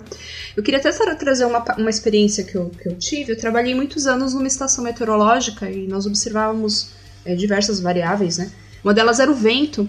E eu lembro que o pessoal sempre pedia, ó, teve, teve registro de rajada aí na semana passada, porque teve uma tempestade, era, eram solicitações do tipo. E uma vez me disseram que acima de 15 metros por segundo, que dá 54 km por hora, é, a seguradora já pagaria, por exemplo, o destelhamento de um, de um galpão. Lennon, você tem alguma informação sobre isso? Como é que funciona é, normalmente, assim, é, para as pessoas é, é, obterem um valor, assim, do seguro, coisa do tipo. Esse valor de 15 metros por segundo é, é realmente o que é um padrão, assim, da seguradora? Não sei se você tem essa informação. É, quanto à questão dos seguros, eu não sei. Eu realmente não, não sei dizer. É porque tem várias, na verdade, várias características que influenciam no que podem causar o destelhamento. A gente vai até falar um pouquinho mais pra frente os tipos de vento e como que, que, é, que eles chegam na estrutura. Mas ah, ah, o que a gente tem que levar mais em consideração é a força de sucção do que a velocidade propriamente dita, né? Então a força de sucção ela vai depender do formato, da inclinação da telha, do, do tipo do telhado. É, então a, a gente já vai, já vai falar sobre isso um pouquinho mais pra frente, que daí nós vamos falar dos tipos de vento na, na edificação. Já que foi trazido a seguros, é uma, uma observação bem rápida. Uh, dentre aqueles pontos que a gente estava abordando de mudança do clima, e agora estão trazendo algumas das consequências aí de, de forças uh, extraordinárias, né, que eu comentei, tendem a acontecer cada vez mais nesses cenários climáticos mais extremos, é, eu queria só que o ouvinte pensasse justamente o impacto disso para o setor de seguros. É, se você está falando aí de, de um setor que basicamente é, ganha dinheiro cobrando, esperando para que o risco não se torne realidade, ou seja, eu estou pagando aqui, me prevenindo que, que o risco, caso aquele risco se torne de fato um problema para mim. Então, enquanto não se torna um, um problema pro, pro, seguradora, tá, beleza, porque eu tô ganhando dinheiro, não tô fazendo nada. Agora, quando o risco efetivamente se torna realidade, aí a seguradora vai ter que te ressarcir, vai ter que é, é, ajudar a reconstruir ou de alguma forma atuar. Num cenário, por exemplo, de seguro de grandes obras de infraestrutura, de edificações para moradia ou coisas do gênero, em que isso estiver coberto, você imagina o impacto de você alterar absolutamente a lógica de como as mudanças do clima vão afetar é, ventos, chuvas e, sei lá, frequência de vazão de rios para alagamento ou coisas do gênero, né?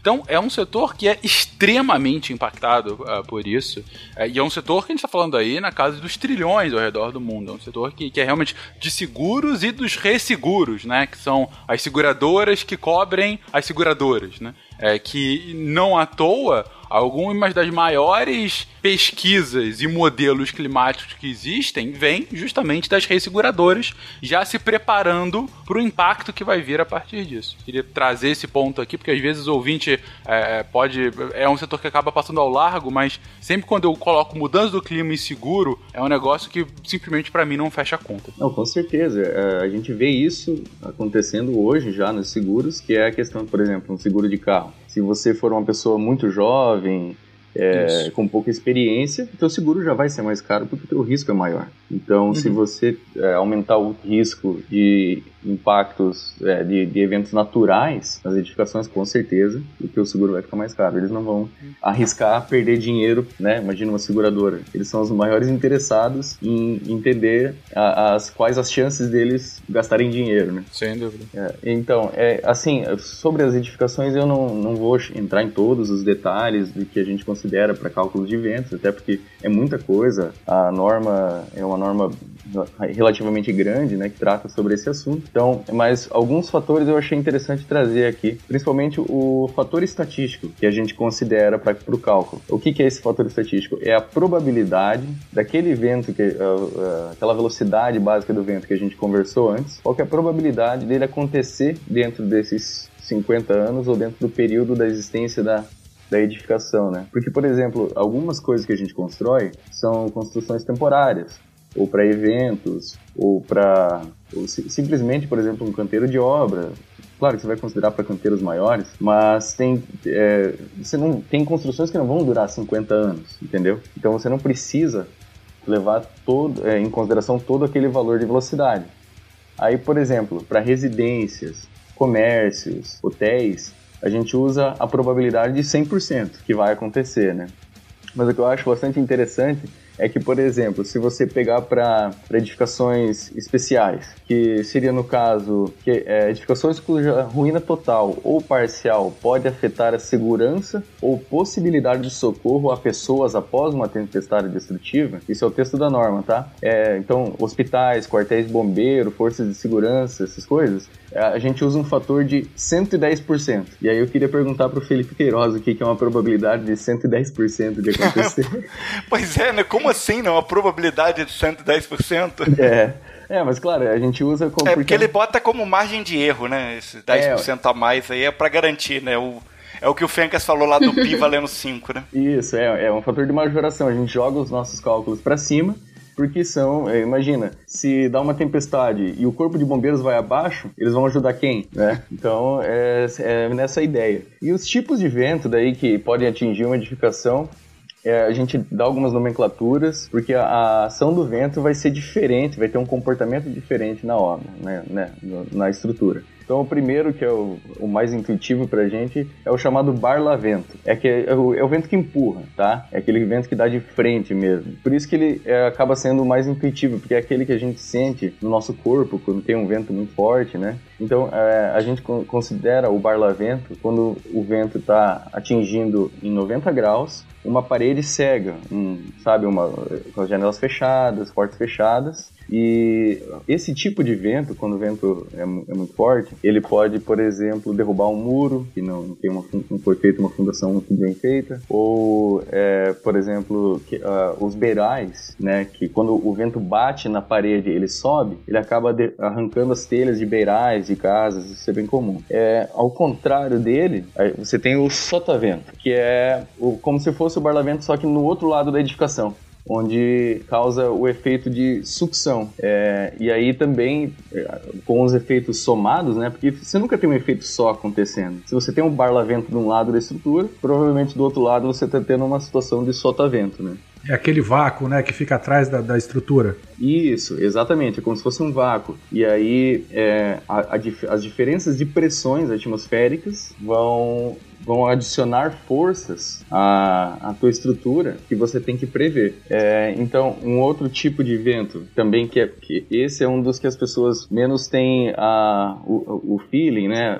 Que, que, ele acontece é em função do vento paralelo. O que, que, é o vento paralelo? É quando o vento passa a zero graus em relação a uma superfície, tá? Então, é, sabe lá no, no, no, Chaves, quando eles assopram farinha um na cara do outro? Hum, que a mão, a mão fica na horizontal e ele assopra? Vocês lembram disso? Como esquecer?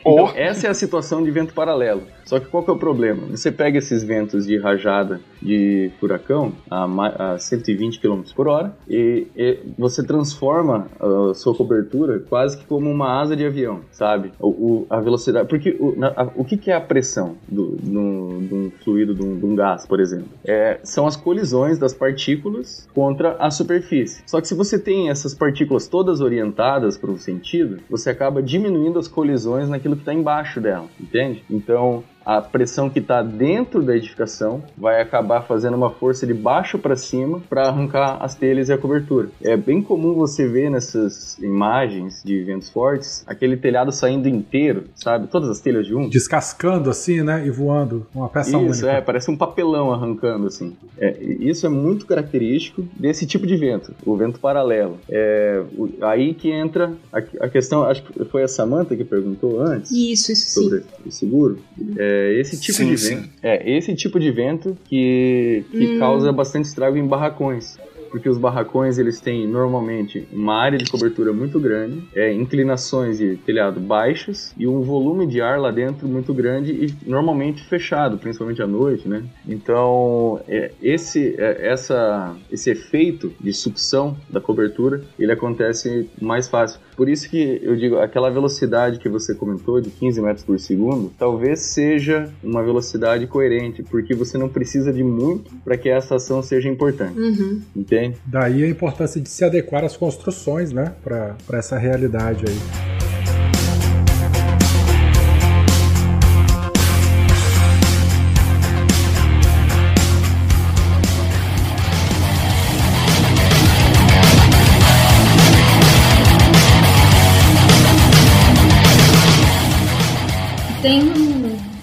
Aspecto que a gente tem que é, lembrar dos ambientes urbanos, porque ah, no planejamento urbano, na construção da nossa, das nossas cidades, o vento não é levado em conta. É, nem que seja quando a gente vai pensar, por exemplo, a orientação das vias e tudo mais, o vento não é, não é considerado, não é um hábito pensar nele como um elemento, sabe? E também no licenciamento de edificação e tudo mais, porque a gente pensa, tem um prédio aqui, aí ele vai sofrer o barravento, mas a consequência do vento dele vai rolar um turbilhamento e vai atingir o prédio vizinho. Então, em um ambiente urbano, essa coisa toda fica, fica muito mais complexa.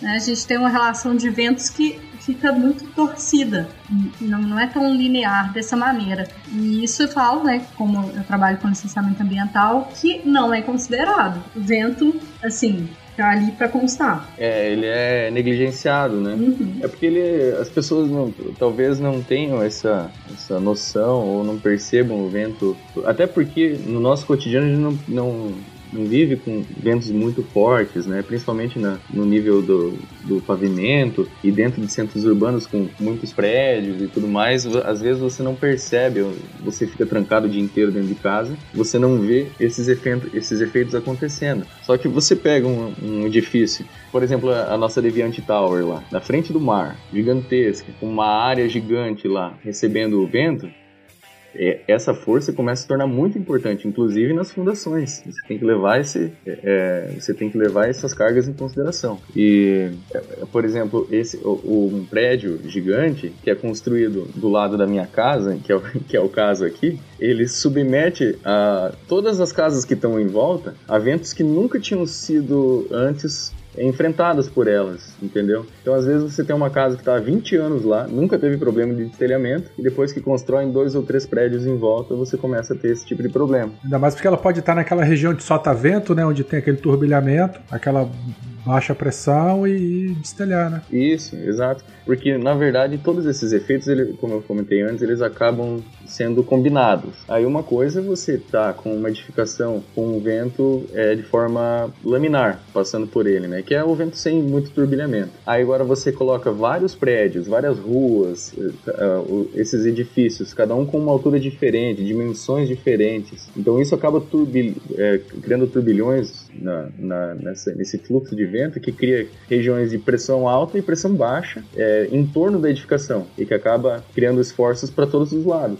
Né? Então isso você tem que prever no cálculo, porque você não sabe para que lado o vento vai vir. Né?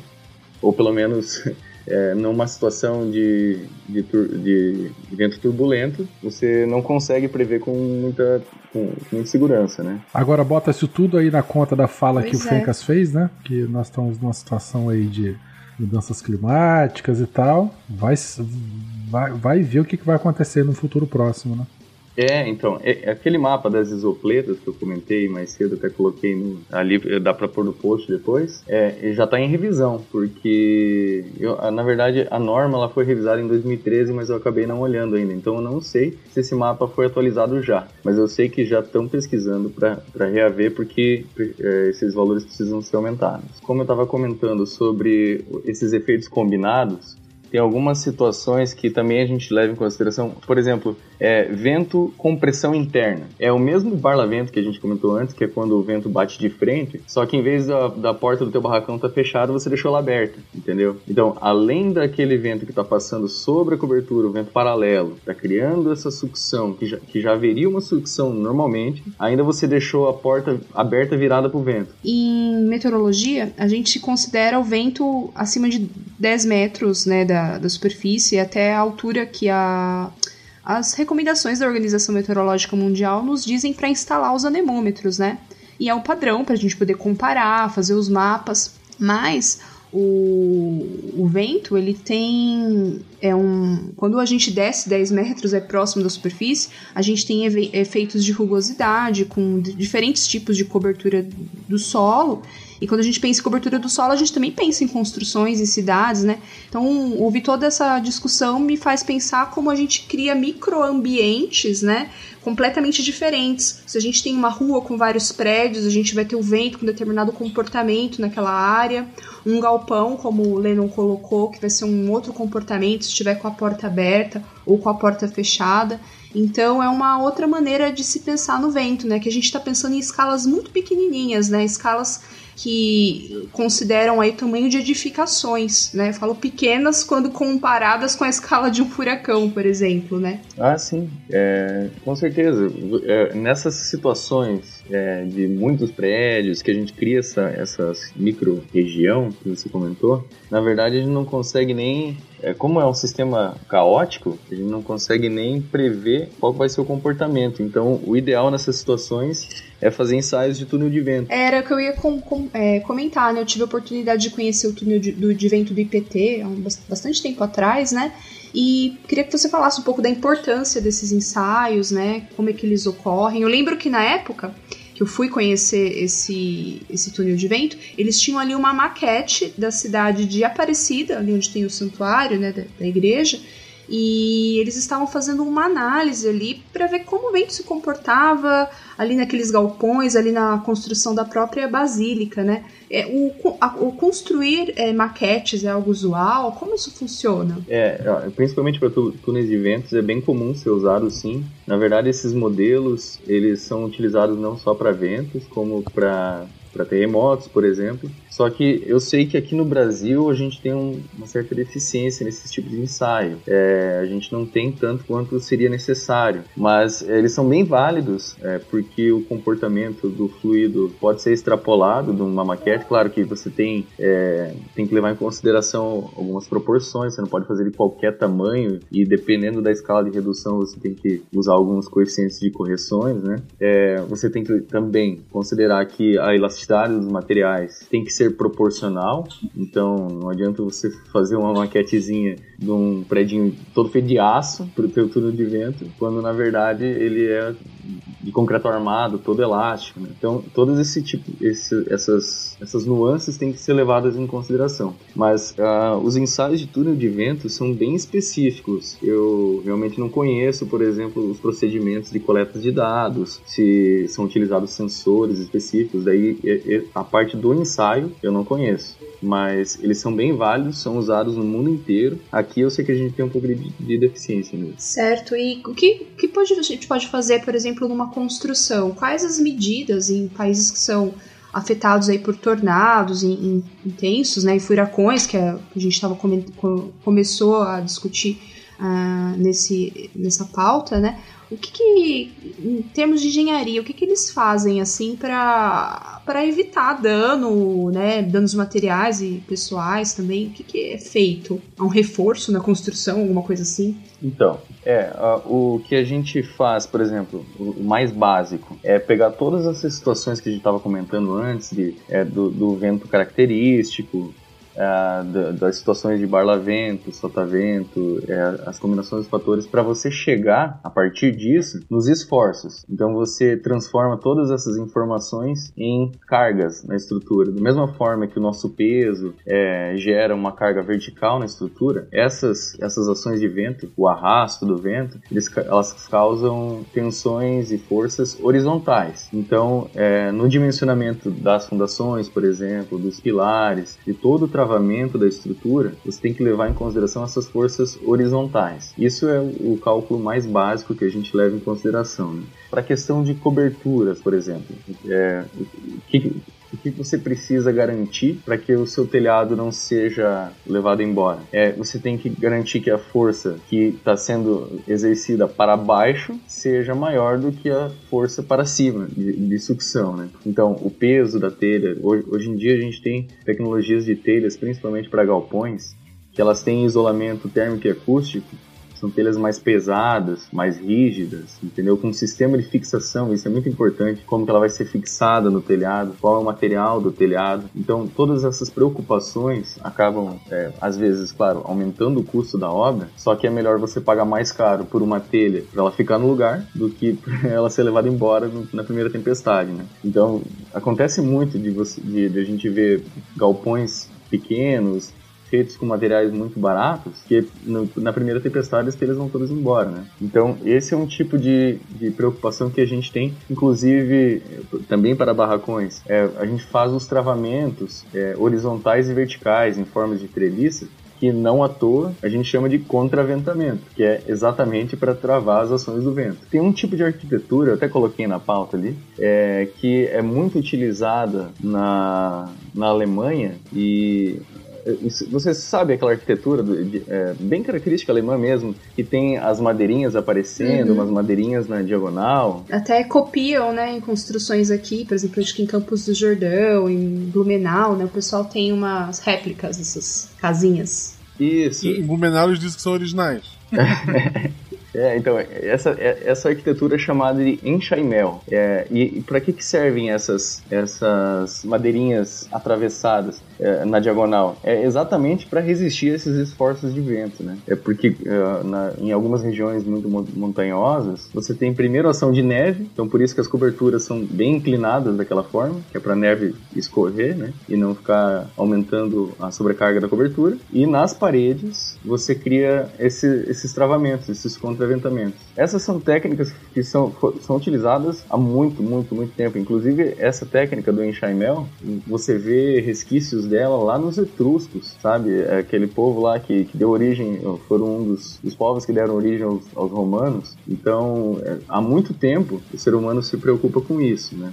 Hoje, a gente tem ah, um outro efeito também que é muito importante do vento que a gente tem que, ser, tem que ser levado em consideração e que o túnel de vento ajuda muito a resolver é a questão da ressonância. É, vocês já viram a- a- aquela ponte famosa em, nos Estados A de Unidos? Tacoma, né? Exato, é. É, ela é um ótimo exemplo do que a ressonância pode causar numa estrutura, né? O, o que, que é a ressonância? É você vibrar duas coisas em uma frequência muito próxima e elas acabam transferindo energia uma para outra. O, o exemplo mais clássico que a gente conhece é o micro-ondas, né? As ondas eletromagnéticas elas vibram numa frequência muito próxima da molécula da água e, a- e isso faz aquecer a comida. Ou você também pensar numa pessoa num balanço, né? Você está empurrando alguém no balanço. Você tem que empurrar na mesma frequência que a pessoa está se balançando. Se você empurrar quando ela está voltando, é, você para ela, né? E se você empurrar enquanto sempre quando ela está indo, você aumenta a velocidade e a altura em que a pessoa está se balançando. É mais ou menos assim que funciona. Sem contar que você pode levar um coice ainda. é, é, com segurança.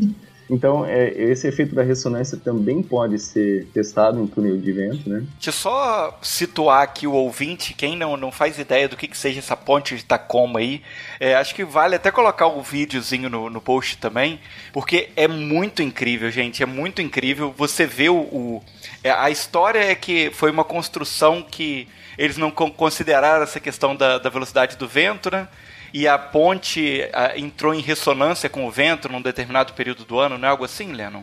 É, o, pessoal às vezes acha que é uma ressonância. Porque assim, a ressonância ela pode acontecer de várias formas nas edificações. Inclusive a edificação vibrar com o som do vento. Isso pode acontecer. Só que o que aconteceu especificamente com essa ponte é que ela foi construída numa região de vale. E aí é, acontece um efeito que eles chamam de efeito flauta em inglês. Eu não sei em português exatamente como que se fala. Mas aquele vento ele canaliza. E como a, a vazão, digamos assim, do vento vai se manter a mesma, se você tem uma área menor para o vento se deslocar, a velocidade dele vai aumentar, entende? Então, quando o vento afunilou no vale e deu uma rajada muito forte nessa ponte, é, o vento empurrou uma das laterais para baixo e aí a elasticidade da própria ponte tendeu a voltar ela para a posição original e fez com que ela virasse para o outro lado. E o vento continuando a empurrar fez com que esse efeito se amplificasse, entendeu? Então a ponte deitava, o vento empurrava ela mais um pouco, ela ia até o limite da elasticidade dela e voltava. Quando ela voltava, o vento empurrava o outro lado da ponte para baixo e fez com que é, é, parece mentira. Se você olhar o Não, vídeo, parece, que a ponte é de borracha, é assustador o vídeo. É, É. Realmente parece que a ponte é, é feita de borracha, sabe? É, é bizarro. Sim, Mas é muito é. Legal. É muito Quer dizer, legal Não de ver. legal pra quem tava lá em cima, né? É,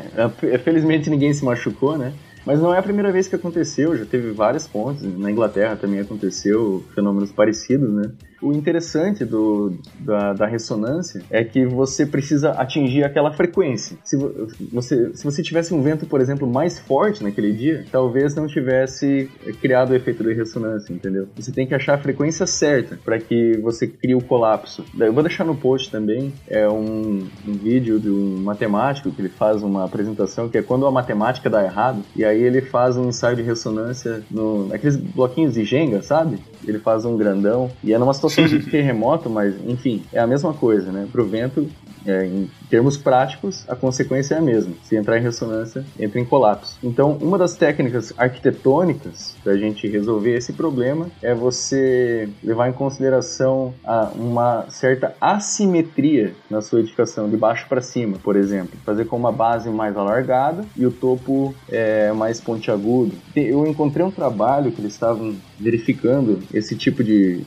Na verdade, uma solução de uma cápsula para se colocar em volta de uma casa numa situação de, de furacão, tornado, enfim. É, eu só encontrei esse trabalho, não, não fui muito a fundo dele, não sei se ele, se ele é um bom trabalho, mas enfim, eles dizem que aquela solução pode resistir até 640 km por hora de vento, né? Só que, não sei, teria que verificar se isso é verdade mesmo. Mas é uma situação interessante, eles criam um formato parecido com um suspiro, assim, sabe? Gordinho embaixo e vai... Ou a, a cúpula daquelas mesquitas, mesquitas não, é, essas coisas... Ou uma coxinha. Ou uma coxinha, melhor. Isso, Coxinha. é, uma coxinha. Uma, uma coxinha é, é é uma boa definição. Então, porque daí você começa a não criar esses efeitos, pri- principalmente de ressonância, né? Porque você tem velocidade, velocidades de vento diferentes ao longo da, da própria estrutura, né? Porque quando o vento passa ao entorno da, de uma superfície, ele tende a acompanhar esse movimento. É o que acontece numa asa de avião, né? Então, se você tem uma superfície grande embaixo uma superfície pequena em cima, esses dois ventos terão velocidades diferentes. E aí você resolve pelo menos o, pro- o problema da ressonância. Mas enfim, a ideia é você prever as, as cargas que a tua edificação vai estar submetida e evitar esses problemas que a gente conhece. Que o principal seria a ressonância. E investir em materiais melhores, né? Acho importante a gente, a gente destacar que é, todos esses cuidados de engenharia, né, eles valem para qualquer tipo de fenômeno meteorológico associado com vento intenso, né? A gente começou a pauta falando sobre os ciclones tropicais, os furacões, mas a gente tem vários fenômenos meteorológicos que é, podem trazer velocidade do vento com- intensa, né, e capazes de causar esse tipo de destruição. Os tornados são um exemplo. Um ciclone bomba, né, que é um ciclone extratropical bomba, como que aconteceu, que a gente também comentou. Alguns fenômenos associados com tempestades, que são os, as microexplosões, né, o downburst, que é quando você tem um vento intenso vindo da, do alto da nuvem, né, em direção à superfície.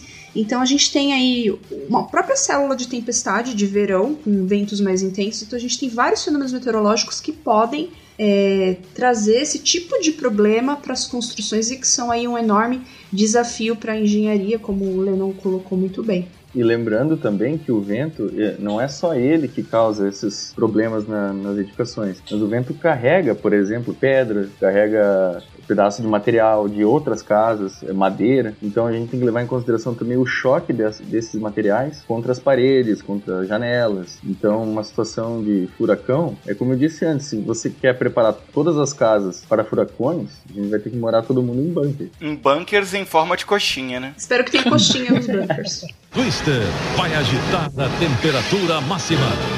Um grupo de cientistas enfrentando a força devastadora da natureza numa arriscada aventura. Mas então, gente, é, conseguimos durante esse programa né, fazer é, um apanhado. Primeiro, conhecer e entender um pouco mais esses fenômenos. Depois, entender como que a gente pode tentar se precaver, se proteger deles. Agora, para a gente partindo agora já para o finalzinho do nosso cast, vamos falar um pouco sobre a situação que, que, que foi o, o pontapé para esse programa estar sendo feito. Vamos falar sobre os furacões, né, os ciclones aqui no Brasil é, o histórico, o que, que já teve aqui de, de furacão, de ciclone famoso aqui no Brasil, e principalmente sobre esse que aconteceu essa semana, né? Sim, é, esse que aconteceu essa semana, né? Como a gente comentou, foi um ciclone extratropical, então não foi um furacão. Ele se, ele se desenvolveu é, do que a gente chamou de bomba, porque teve uma queda muito ciclone bomba, né? Ou, é, bombogênese. Existem vários termos aí que aparecem na literatura, né? E eu vou falando para vocês para caso vocês lerem outro, em outros materiais, né? Então, ciclone bomba, ciclogênese explosiva, é, bombogênese, em inglês aparece ainda weather bomb, explosive ciclogênesis. Então, esse, isso que aconteceu essa semana não foi furacão, foi um ciclone extratropical com essas características, o que já é terrível, né? Porque já trouxe tantos danos para construções e dano, perdas de vida também, pelo, pelo que eu me atualizei há pouco tempo. E, a, e ciclones bombas vezes acontecem na costa do Brasil, assim como ciclones, outros tipos de ciclones extratropicais, que são aqueles que carregam as frentes frias, podem trazer ressaca, mar agitado, ventos intensos. Porém, ciclone tropical, furacão, né, um ciclone com a característica tropical, que a gente vê o olho mesmo, um furacão, que a gente tem registro na observacional na história brasileira, aconteceu só uma vez e foi em 2004, né? Que foi o ciclone que a gente deu o nome de Catarina. Porque aqui no Brasil a gente não tem uma lista de nomes, nós não temos a tradição de dar nomes a, a furacões, porque não, não, é um fenômeno que acontece aqui, né? Então ganhou o nome de furacão Catarina porque ocorreu na costa de Santa Catarina. E foi um furacão que atingiu uma categoria, quase categoria 2, né? Foi, foi entre categoria 1 e categoria 2. É, houve um, na época em que aconteceu, em 2004, teve uma grande discussão, porque ele não se formou como um furacão lá do Atlântico Norte, né, que começa com uma depressão tropical e vai evoluindo até virar furacão. Na verdade, foi um ciclone extratropical que foi ganhando características de um ciclone tropical, de um furacão. Então ele teve um processo de formação diferente dos furacões que estamos acostumados lá no Atlântico Norte, né? Então, na época, ficou muito aquela dúvida na, na comunidade científica se era um furacão, se não era, como é que a gente pode chamar esse fenômeno. Hoje, a maior parte dos, dos meteorologistas chamam mesmo de furacão. Ele ocorreu em 22 de março né, daquele ano, de 2004, e, como eu disse, foi um ciclone extratropical que evoluiu aí, que ganhou características para ciclone tropical e causou bastante dano no litoral catarinense prejuízos aí da ordem de 200 milhões de reais, né, na época, muitos desabrigados e dois óbitos, né, e oito pessoas que desapareceram vítimas de um naufrágio, né, lembrando que os ciclones tropicais, os ciclones em geral, eles se formam no mar, então o mar fica ali, fica bem agitado, fica bem complicado para qualquer tipo de atividade, né, no mar. E foi um barco pesqueiro, se não me engano, teve esses desaparecidos. A questão do, do Catarina, é, também tem gente que vai, né, muitos, muitas pessoas vão denominar como um sistema misto, posto que ele foi formado num ambiente extratropical e aí é, as, ele desenvolveu as características de um ciclone tropical, né? E a mais marcante de todos é a presença de um olho, né? É, dessa área central, sem nebulosidade.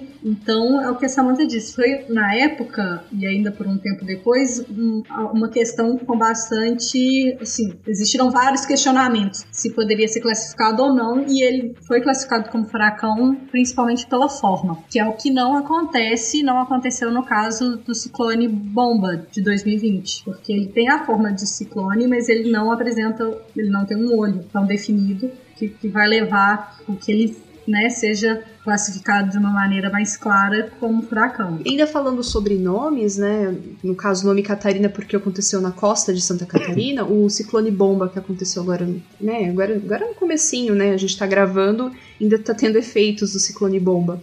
Ele não ganhou um nome, mas lá no, no, no Atlântico Norte, onde também acontecem ciclones bomba, é, o Met Office, né, que é o órgão do Reino Unido, dá nomes para os ciclones bomba. Eles têm uma não só para os ciclones bomba, mas para qualquer ciclone extratropical que tenha ali um impacto muito é, que pode, possa causar um impacto muito grande na região. Então, os meteorologistas vão acompanhando o desenvolvimento desses sistemas e vão vendo a velocidade do vento, a taxa da queda de pressão no centro do fenômeno para poder dar um nome. E por que, que eles ganham um nome? Né? Eles ganham um nome para poder facilitar a comunicação com a população. Lembrando, é, no caso desse do Reino Unido, que eu falei daqui do Brasil, não são furacões, são ciclones extratropicais. Mas os furacões também ganham nomes, né? Seja no, no, no Índico ou no Pacífico, ou aqui, onde a gente chama de furacão mesmo, no Atlântico Norte, eles ganham nome para facilitar a comunicação.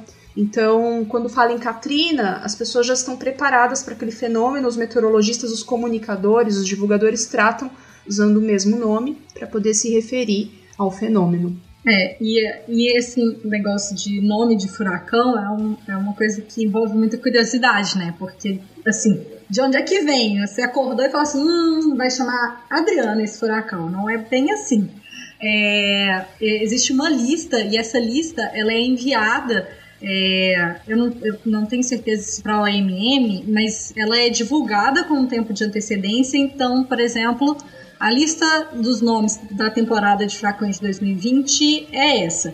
E aí ela é em ordem, por exemplo, no caso do Atlântico Norte, né? Em ordem alfabética e aí reveza. Então, por exemplo, como A é um nome masculino, B um feminino e por aí vai.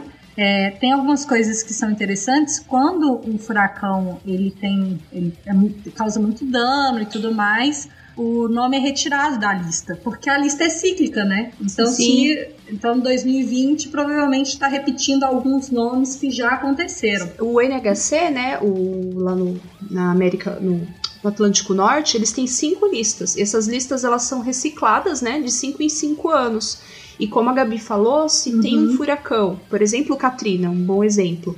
É, ele foi um, um furacão muito marcante, com muita destruição, muitas mortes relacionadas. Então esse nome é riscado e um outro nome com a letra K vai entrar no lugar quando essa lista for, foi reaproveitada cinco anos depois. Então é uma curiosidade bem interessante. Muita gente fala que só tem furacão, só tem nome de mulher, né?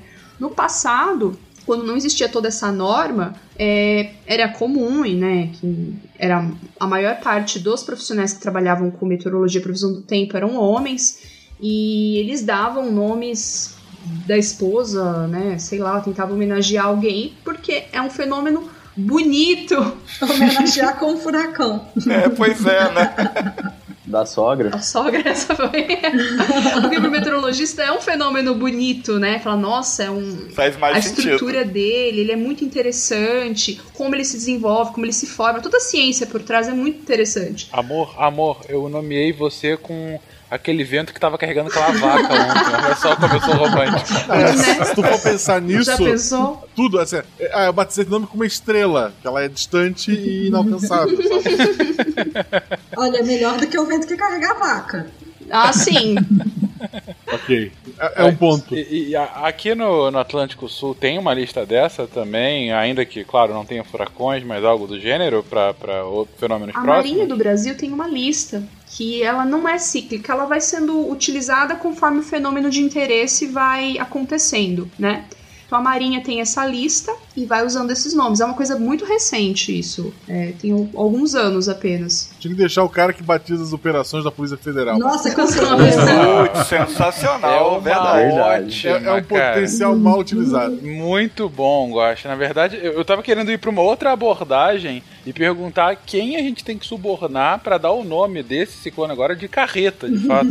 Porque carreta pô, seria fantástico, cara. Pois é, né? E é, há toda uma. Lá no Atlântico Norte, onde já tem mais essa tradição, né? Onde eles têm essas cinco listas, há toda uma. Uma maneira de pensar ao dar os nomes. Por quê? Porque a gente pensa só em Estados Unidos, onde se fala inglês e espanhol, né? Mas ali tem outros países de língua espanhola, no Golfo do México, países que falam holandês, é, outros idiomas lá também na região. Então tem que ser nomes que possam ser facilmente pronunciáveis, né? Não haja uma confusão em pensando, levando em conta também esses diferentes idiomas, né?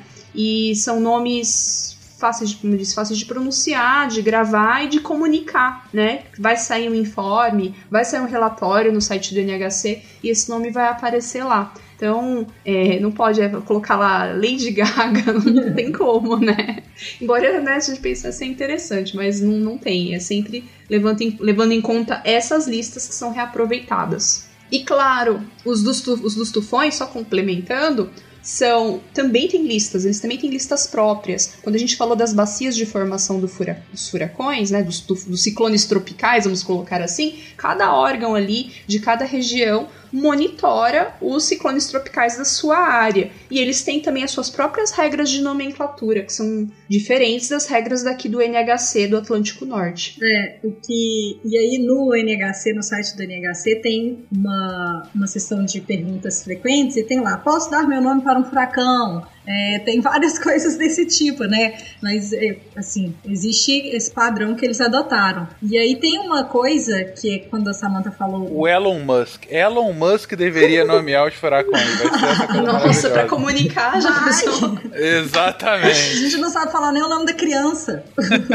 Eu já disse que eu tenho minha teoria que a criança chama Enzo, né?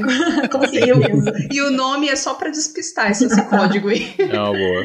Então, a, que era muito comum os furacões terem nomes femininos e tudo mais, e aí tem um, um trabalho realizado que foi feito em 2014, né, que analisou vários furacões nos Estados Unidos desde 1950 e 2000 até 2010, e aí mostrou que os furacões femininos causaram mais mortes do que os com nome masculino. Né? É, A diferença é que os com nomes femininos causam em média, sei lá, 43. Eles tiraram o Katrina da avaliação porque né, não ia funcionar muito bem, uma vez que ele foi excepcional. É, então, os, os furacões com nomes femininos têm uma média de morte de 43 pessoas e os masculinos de 15. E aí, Vamos colocar nomes masculinos para diminuir a quantidade de mortes. Exatamente. Pronto. A ideia é que a justificativa é porque os furacões femininos, com nomes femininos, não são levados a sério. Que horror. Então, Meu Deus! tá vindo o furacão Rita e todo mundo, ah, Ritinha é de boaça. Vamos aqui continuar curtindo. Imagina.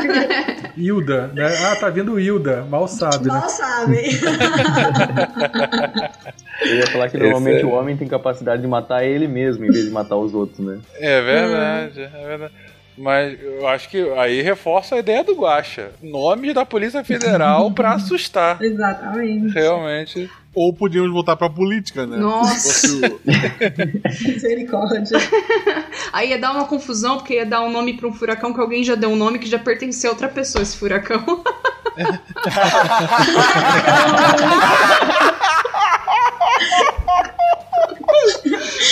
Parabéns, Samanta, parabéns.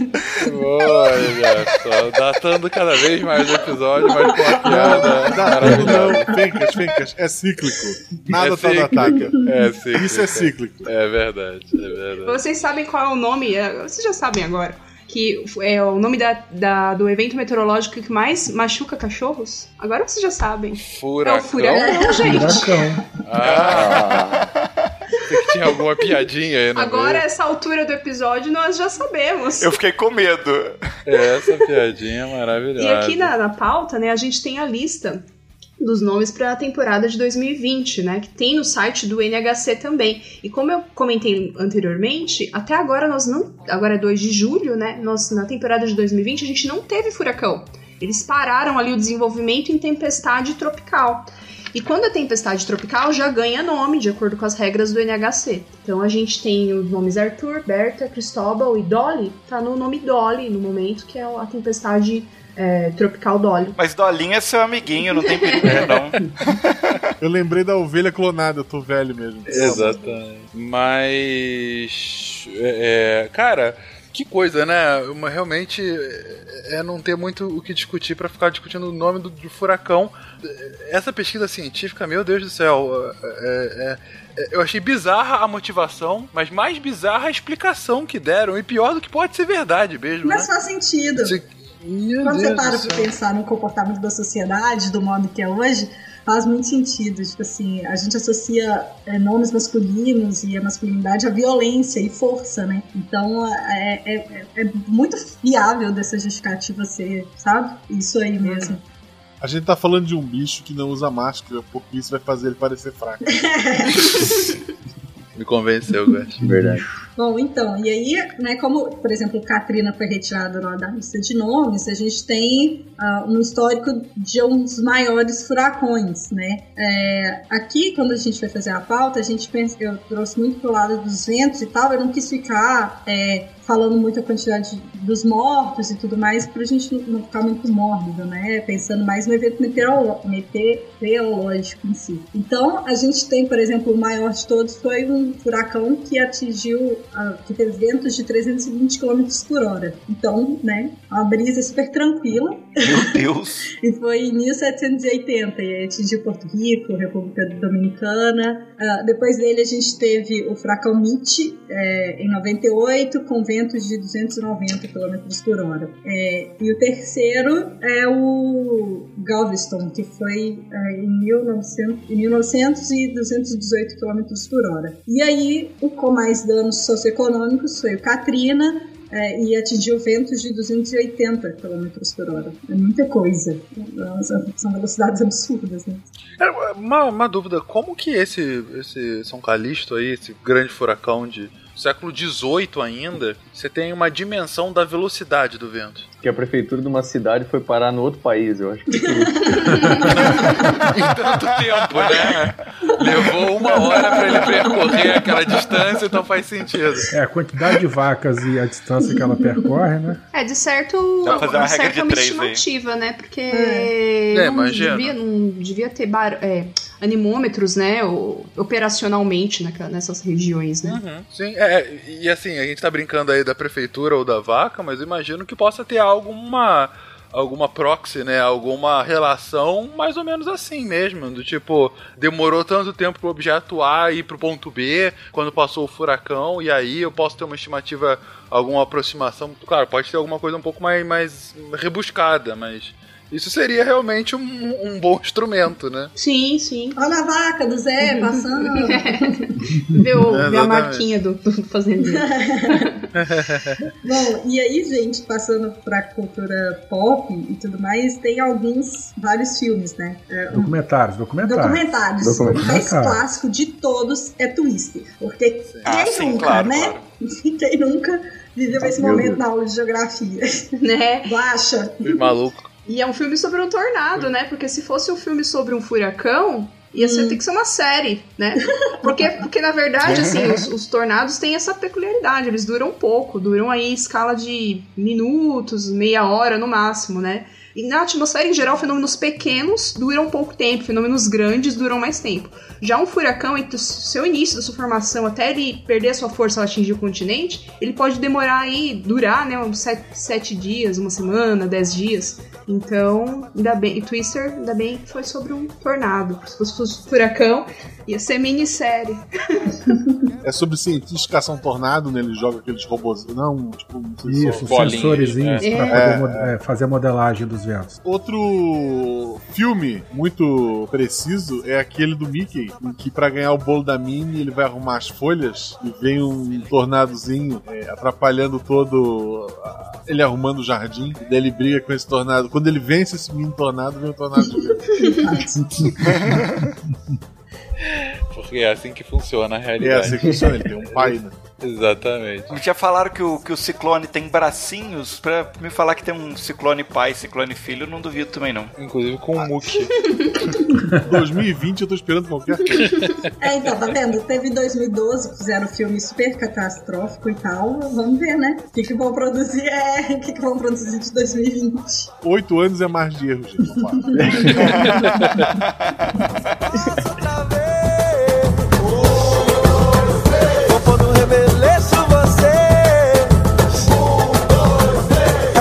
aprender, é só se resolver. Se liga no mestiço que agora ele chegou de vez. Se o corpo quer remexer, vai fazer você entender.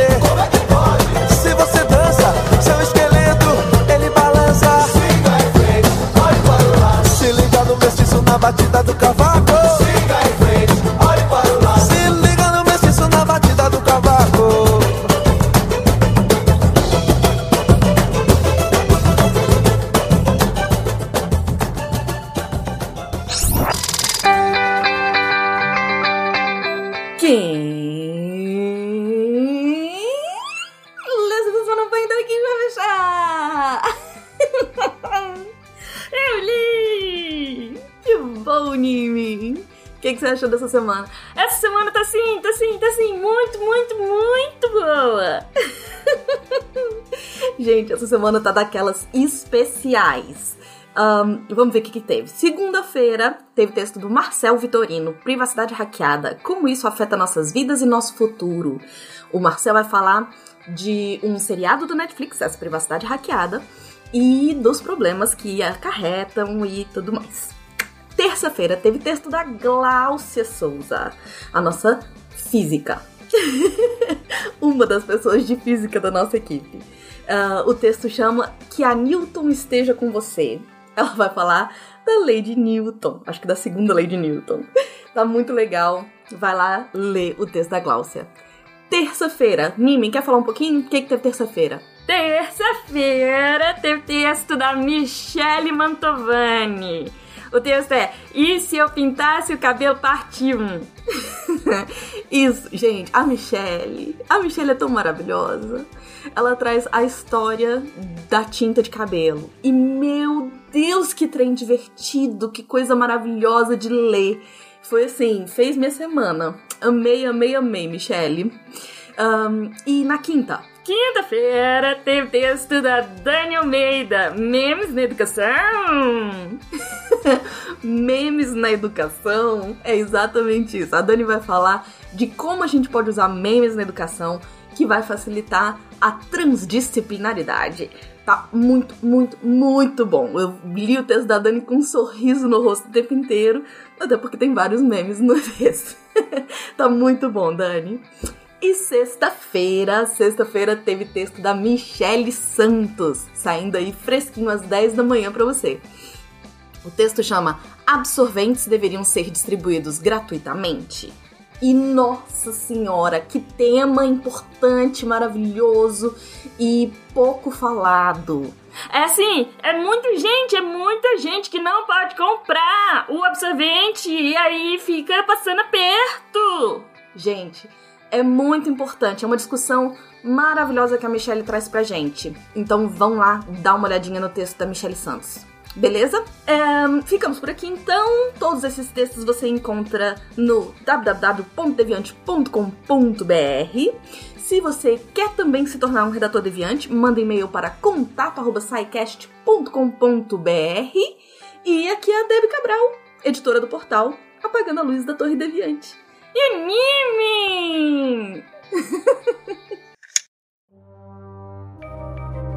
Este programa foi produzido por Mentes Deviantes. deviante.com.br. Este programa foi editado por Tapcast. Edições e Produções de Podcast.